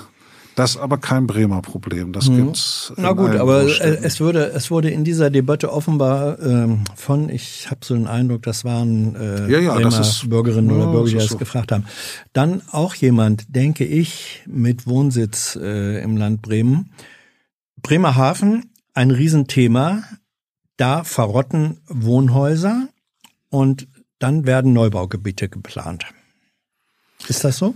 Ich weiß es nicht. Also Bremerhaven hatte einen deutlich höheren Leerstand äh, als andere Kommunen, aber Bremerhaven braucht natürlich auch sehr attraktiven Wohnraum, um, sage ich mal, auch ähm, gut verdienende Menschen zu gewinnen, in Bremerhaven zu wohnen. Also Bremerhaven hat ja einen enormen Aufschwung in bestimmten Bereichen hergelegt und hingelegt, äh, hat mittlerweile eine höhere Ingenieurdichte pro Einwohner als München äh, weil wir auch richtig riesige Forschungsinstitute äh, angesiedelt sind, das Alfred Wegener Institut und äh, äh, und und andere Dinge mit, mit tausend Beschäftigten. Ähm, aber äh, viele von denen wohnen nicht in Bremerhaven und so hat Bremerhaven die Notwendigkeit, tatsächlich in der Wohnungspolitik auch attraktiven neuen Wohnraum zu schaffen. Äh, auch wenn Alten? es manches muss zurückgebaut werden, aber das Problem der Leerstände ist auch deutlich geringer geworden mhm. in Bremerhaven. Bremerhaven, ähm, du hattest vorhin angesprochen, Thema Werftenkrise, äh, Schiffbaukrise, hat besonders Bremerhaven auch äh, stark betroffen. Ihr habt dann versucht, sozusagen äh, gelernte Schiffbauer in Windanlagenbauer mhm. umzusetzen. Ähm, das hat eine Weile geklappt und dann sind die irgendwann nach Cuxhaven äh, umgezogen. Ja, da ähm, sind zwei Sachen zusammengekommen. Die Fehlentscheidung 2013, den Windkraftausbau zu deckeln. Mhm und die Fehlentscheidung. Das war die Bundesebene. Genau, die Fehlentscheidung, unseren OTB zu stoppen, angeblich, mhm. weil kein Offshore-Terminal Bremerhaven. Ja. Angeblich, so die Gerichte, weil kein Bedarf bestand. Ersichtlich Entscheidungen, die vor dem 24. Februar 2022 getroffen wurden, weil das ein extremer Bedarf an Häfen für den Offshore-Windbereich besteht. Mhm. Das lässt sich ja jetzt gar nicht bestreiten. Nach den neuen Ausbauzielen haben wir jetzt in Nord- und Ostsee 1500 Windräder oder ein bisschen mehr und es sollen so umgehend wie geschwind äh, über 10.000 werden. Dafür lässt sich diese die, lässt sich diese Fehlentwicklung äh, zurückholen? Ja, wir planen jetzt einen Energy Port nicht nur für das Verschiffen von Offshore-Windanlagen, sondern für alles, was mit der Energiewende äh, zusammenhängt und diese Kapazitäten sind notwendig. Die sind in Cuxhaven notwendig, sind in Bremerhaven notwendig, sind auch in, in Emden notwendig. Die sind auch äh, an anderer Stelle äh, notwendig. Äh, wir haben da so viele Notwendigkeiten, um die Energiewende in der notwendigen Geschwindigkeit hinzukriegen, äh, dass wir da deutliche Ausbau von Energiewendehäfen und ist Kapazitäten das, ist dann, brauchen. Ist das dann Projekt Hafen ähm, als sozusagen Verschiffungsort oder ist es verbunden dann auch mit der Produktion Alles von Anlagen. Mit, mit, in, in mit, dem, mit dem Service, mit dem Schiffsrecycling, möglicherweise mit der Produktion, möglicherweise mit Service, mit dem In- und Export von Wasserstoff, mit allen möglichen Sachen. Bremerhaven hat da ja 240 Hektar mhm. äh, wassernah äh, und äh, äh, das ist ein, ein, das ist eine solche Fläche, die so hervorragend aber, aber genauer genutzt werden kannst du das nicht sagen? Dass Doch, sagt, das kann ich genau. Das, das, wir haben da eine, wir haben jetzt gerade zwei Studien, Potenzialstudien in Auftrag gegeben, die die einzelnen Punkte von der Produktion über den Service, über Im- und Export, über Verschiffung benannt haben. Und äh, jetzt haben wir die Planungsmittel bewilligt und jetzt muss das ganz konkret äh, geplant werden. Und dann hat es natürlich was auch mit der Dynamik des Marktes zu tun, was wie viel. Wie viel Arbeitsplätze, wie viel Wertschöpfung äh, steht als Potenzial?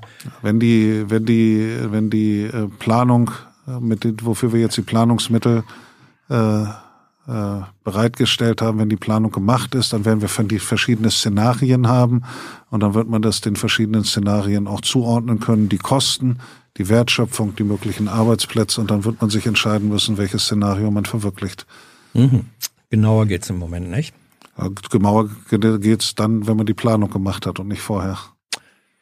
Dann wurde gefragt, warum führt Bremen keine Beschäftigungsgarantie mit Allgemeinwohlarbeit ein? Also wir haben ja die Mechanismen für Arbeit, die uns äh, das Arbeitsförderungsgesetz und die Möglichkeiten der Bundesagentur für Arbeit gibt und die nutzen wir in unserer Arbeitsmarktpolitik. Es gibt viele Programme, äh, viele Förderprogramme ähm, beim zweiten Arbeitsmarkt oder auch bei qualifizierenden Tätigkeiten. Ist aber alles keine Garantie. Nein, es ist keine Garantie. Ähm, allerdings ist es tatsächlich so, dass äh, im Moment wer sozusagen gesundheitlich in der Lage ist, äh, tatsächlich sehr gute Chancen hat, einen Arbeitsplatz in Bremen zu bekommen. Ähm, natürlich nicht möglicherweise in der Branche und die Tätigkeit, die er oder sie gerne haben möchte, aber wir haben 8000 offene Stellen oder 7.500 offene Stellen im Moment im Land Bremen. Das ist schon eine ganze Menge. Ähm, auf Rügen wollen die Menschen keine festen LNG-Terminals haben.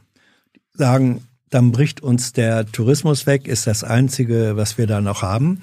Äh, wäre Bremen, Bremerhaven äh, eine Möglichkeit, sozusagen das zu übernehmen, also Anlande. Ja, und, wobei und wir uns noch mehr lieber, LNG sind ja fossile Brennstoffe. Ja. Wir würden uns noch mehr lieber über den Import und Export oder eher Import von nicht fossilen hm. Brennstoffen, also Wasserstoff und seine Derivate, nicht Wasserstoff direkt, das kann man ja so schlecht transportieren, aber die Derivate des äh, Wasserstoffs, das wäre eher das, was uns vorschwebt, äh, dass wir da äh, einen Schwerpunkt setzen. Ja, da sagt ja die Bundesregierung ihre nachgeordneten Institutionen, ja, ja, ja, das kann man dann mit den LNG-Terminals auch machen. Das glaubst du so nicht? Nee, das glaube ich nicht, dass das immer so zusammenpasst. Und äh, wie gesagt, man braucht da ja auch unterschiedliche Techniken und die LNG-Terminals sind ja jetzt hochspezialisiert mhm. auch für LNG gemacht worden. Das, was wir in Bremerhaven werden, machen werden, ähm, das wird ja viel breiter und viel variabler aufgestellt.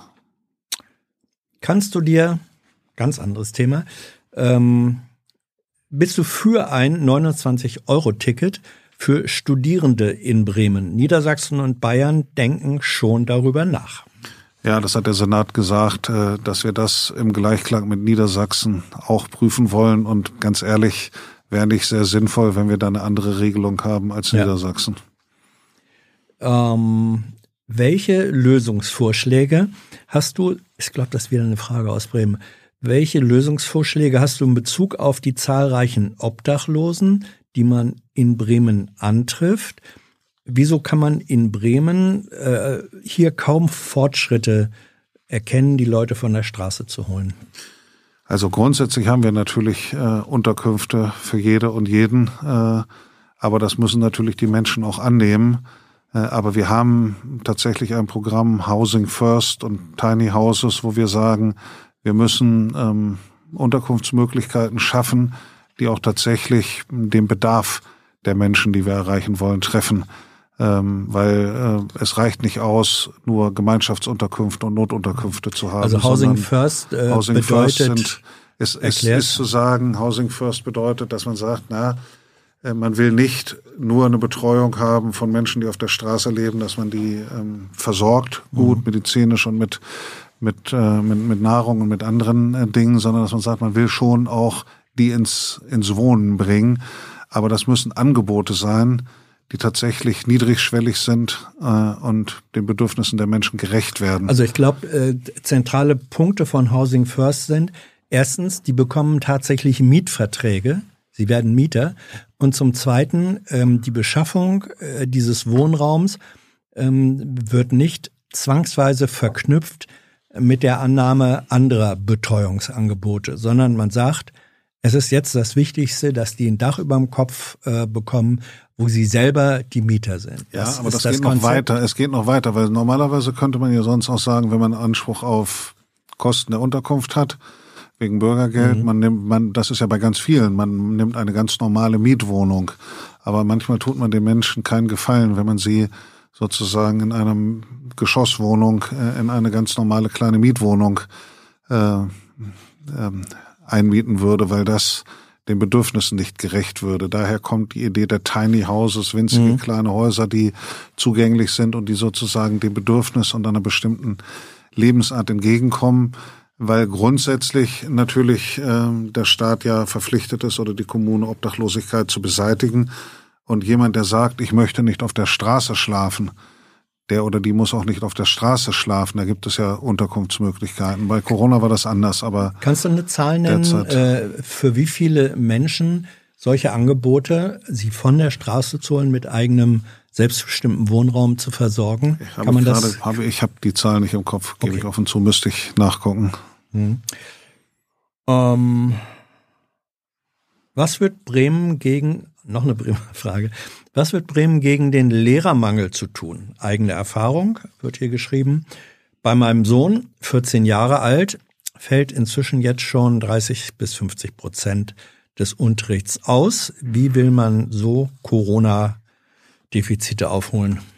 wir haben zwei Probleme. Zum einen ähm, einen objektiven Mangel an Lehrerinnen und Lehrern, den kann man natürlich nur dadurch kurzfristig beheben, indem man jetzt die Anforderungen an die Einstellung absenkt, Quereinstieg, Seiteneinstieg ermöglicht, äh, nachholende Qualifikation auch Leuten, die Lehrerberuf ermöglicht, die nur einfach studiert haben, schneller und undogmatischer bei der Anerkennung ausländischer Abschlüsse vorgeht und so weiter und so fort. Also möglichst schnell, flexibel und undogmatisch äh, Menschen äh, in den Beruf zu holen äh, weil alles andere nützt ja nichts. Alle Programme, sozusagen die Lehrerausbildung hochzufahren, äh, die greifen irgendwann, aber jetzt nicht kurzfristig. Im Moment hilft nur flexibles, pragmatisches äh, Gewinnen von Menschen.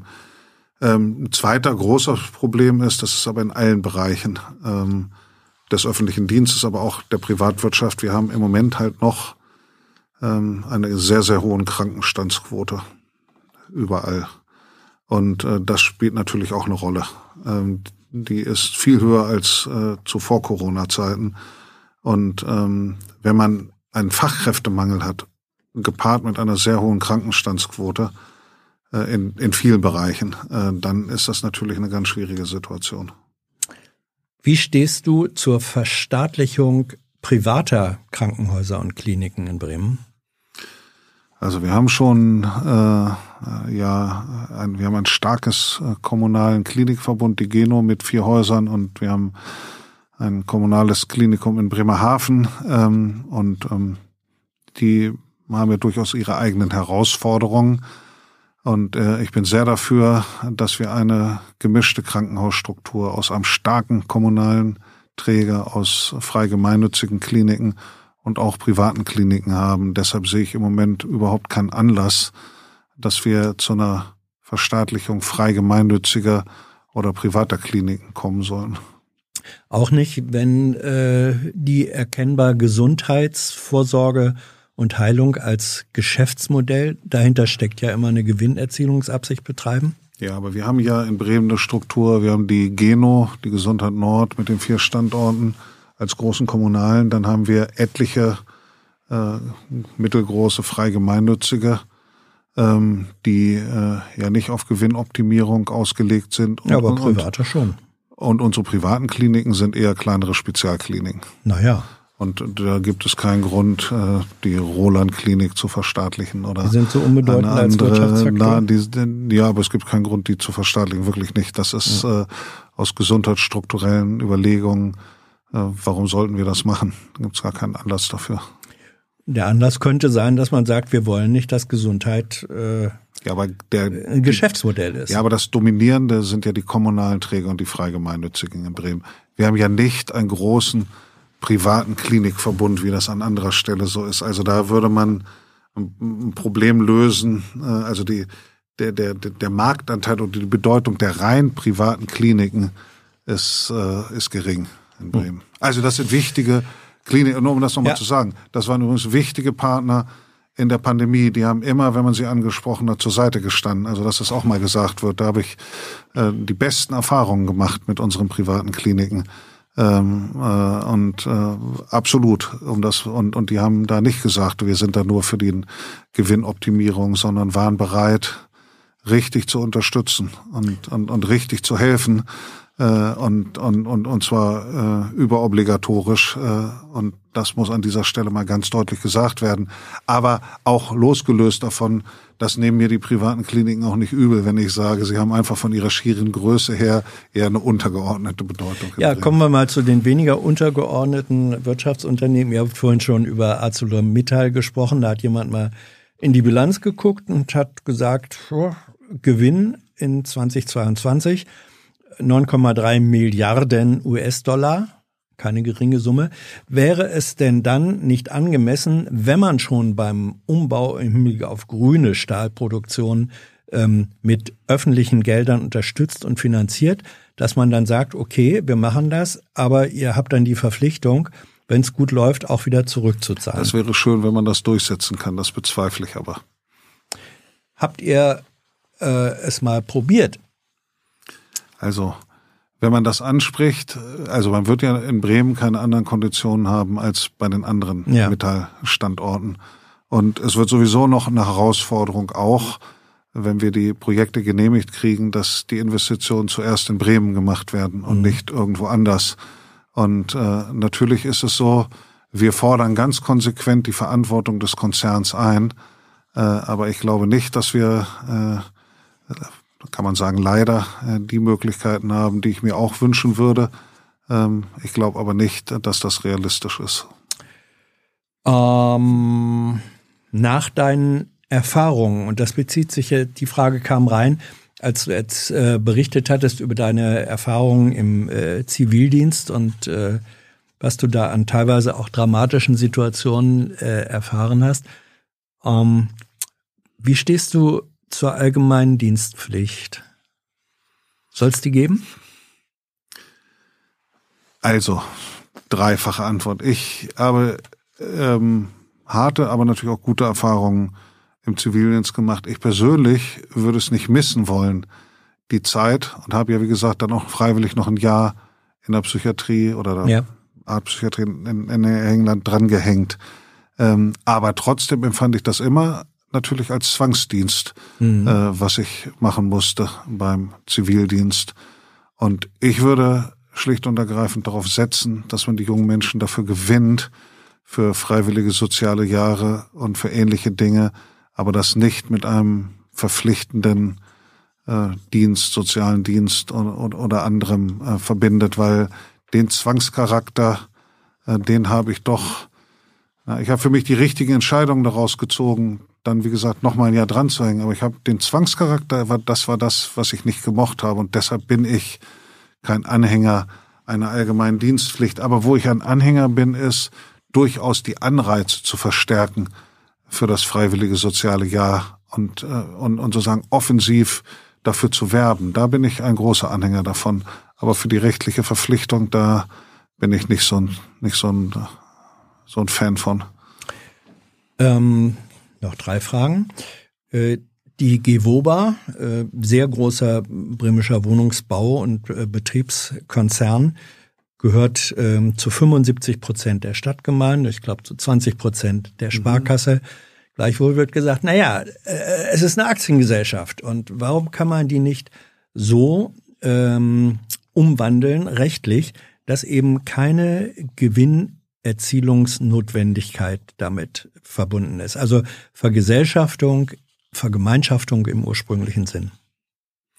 Also eine Gewinnerzielungsnotwendigkeit braucht man ja, weil auch die Gewoba ähm, sozusagen ähm, bestimmte Rücklagen bilden muss und äh, weil die Gewoba ja ein wirtschaftlich funktionierende Einheit sein muss. Wir haben ja auch eine 100% Gesellschaft, die eine GmbH ist, die Brebau. Mhm muss auch Gewinne erzielen, weil was nützt es, wenn die immer Verluste macht und man müsste sie aus dem Staatshaushalt alimentieren.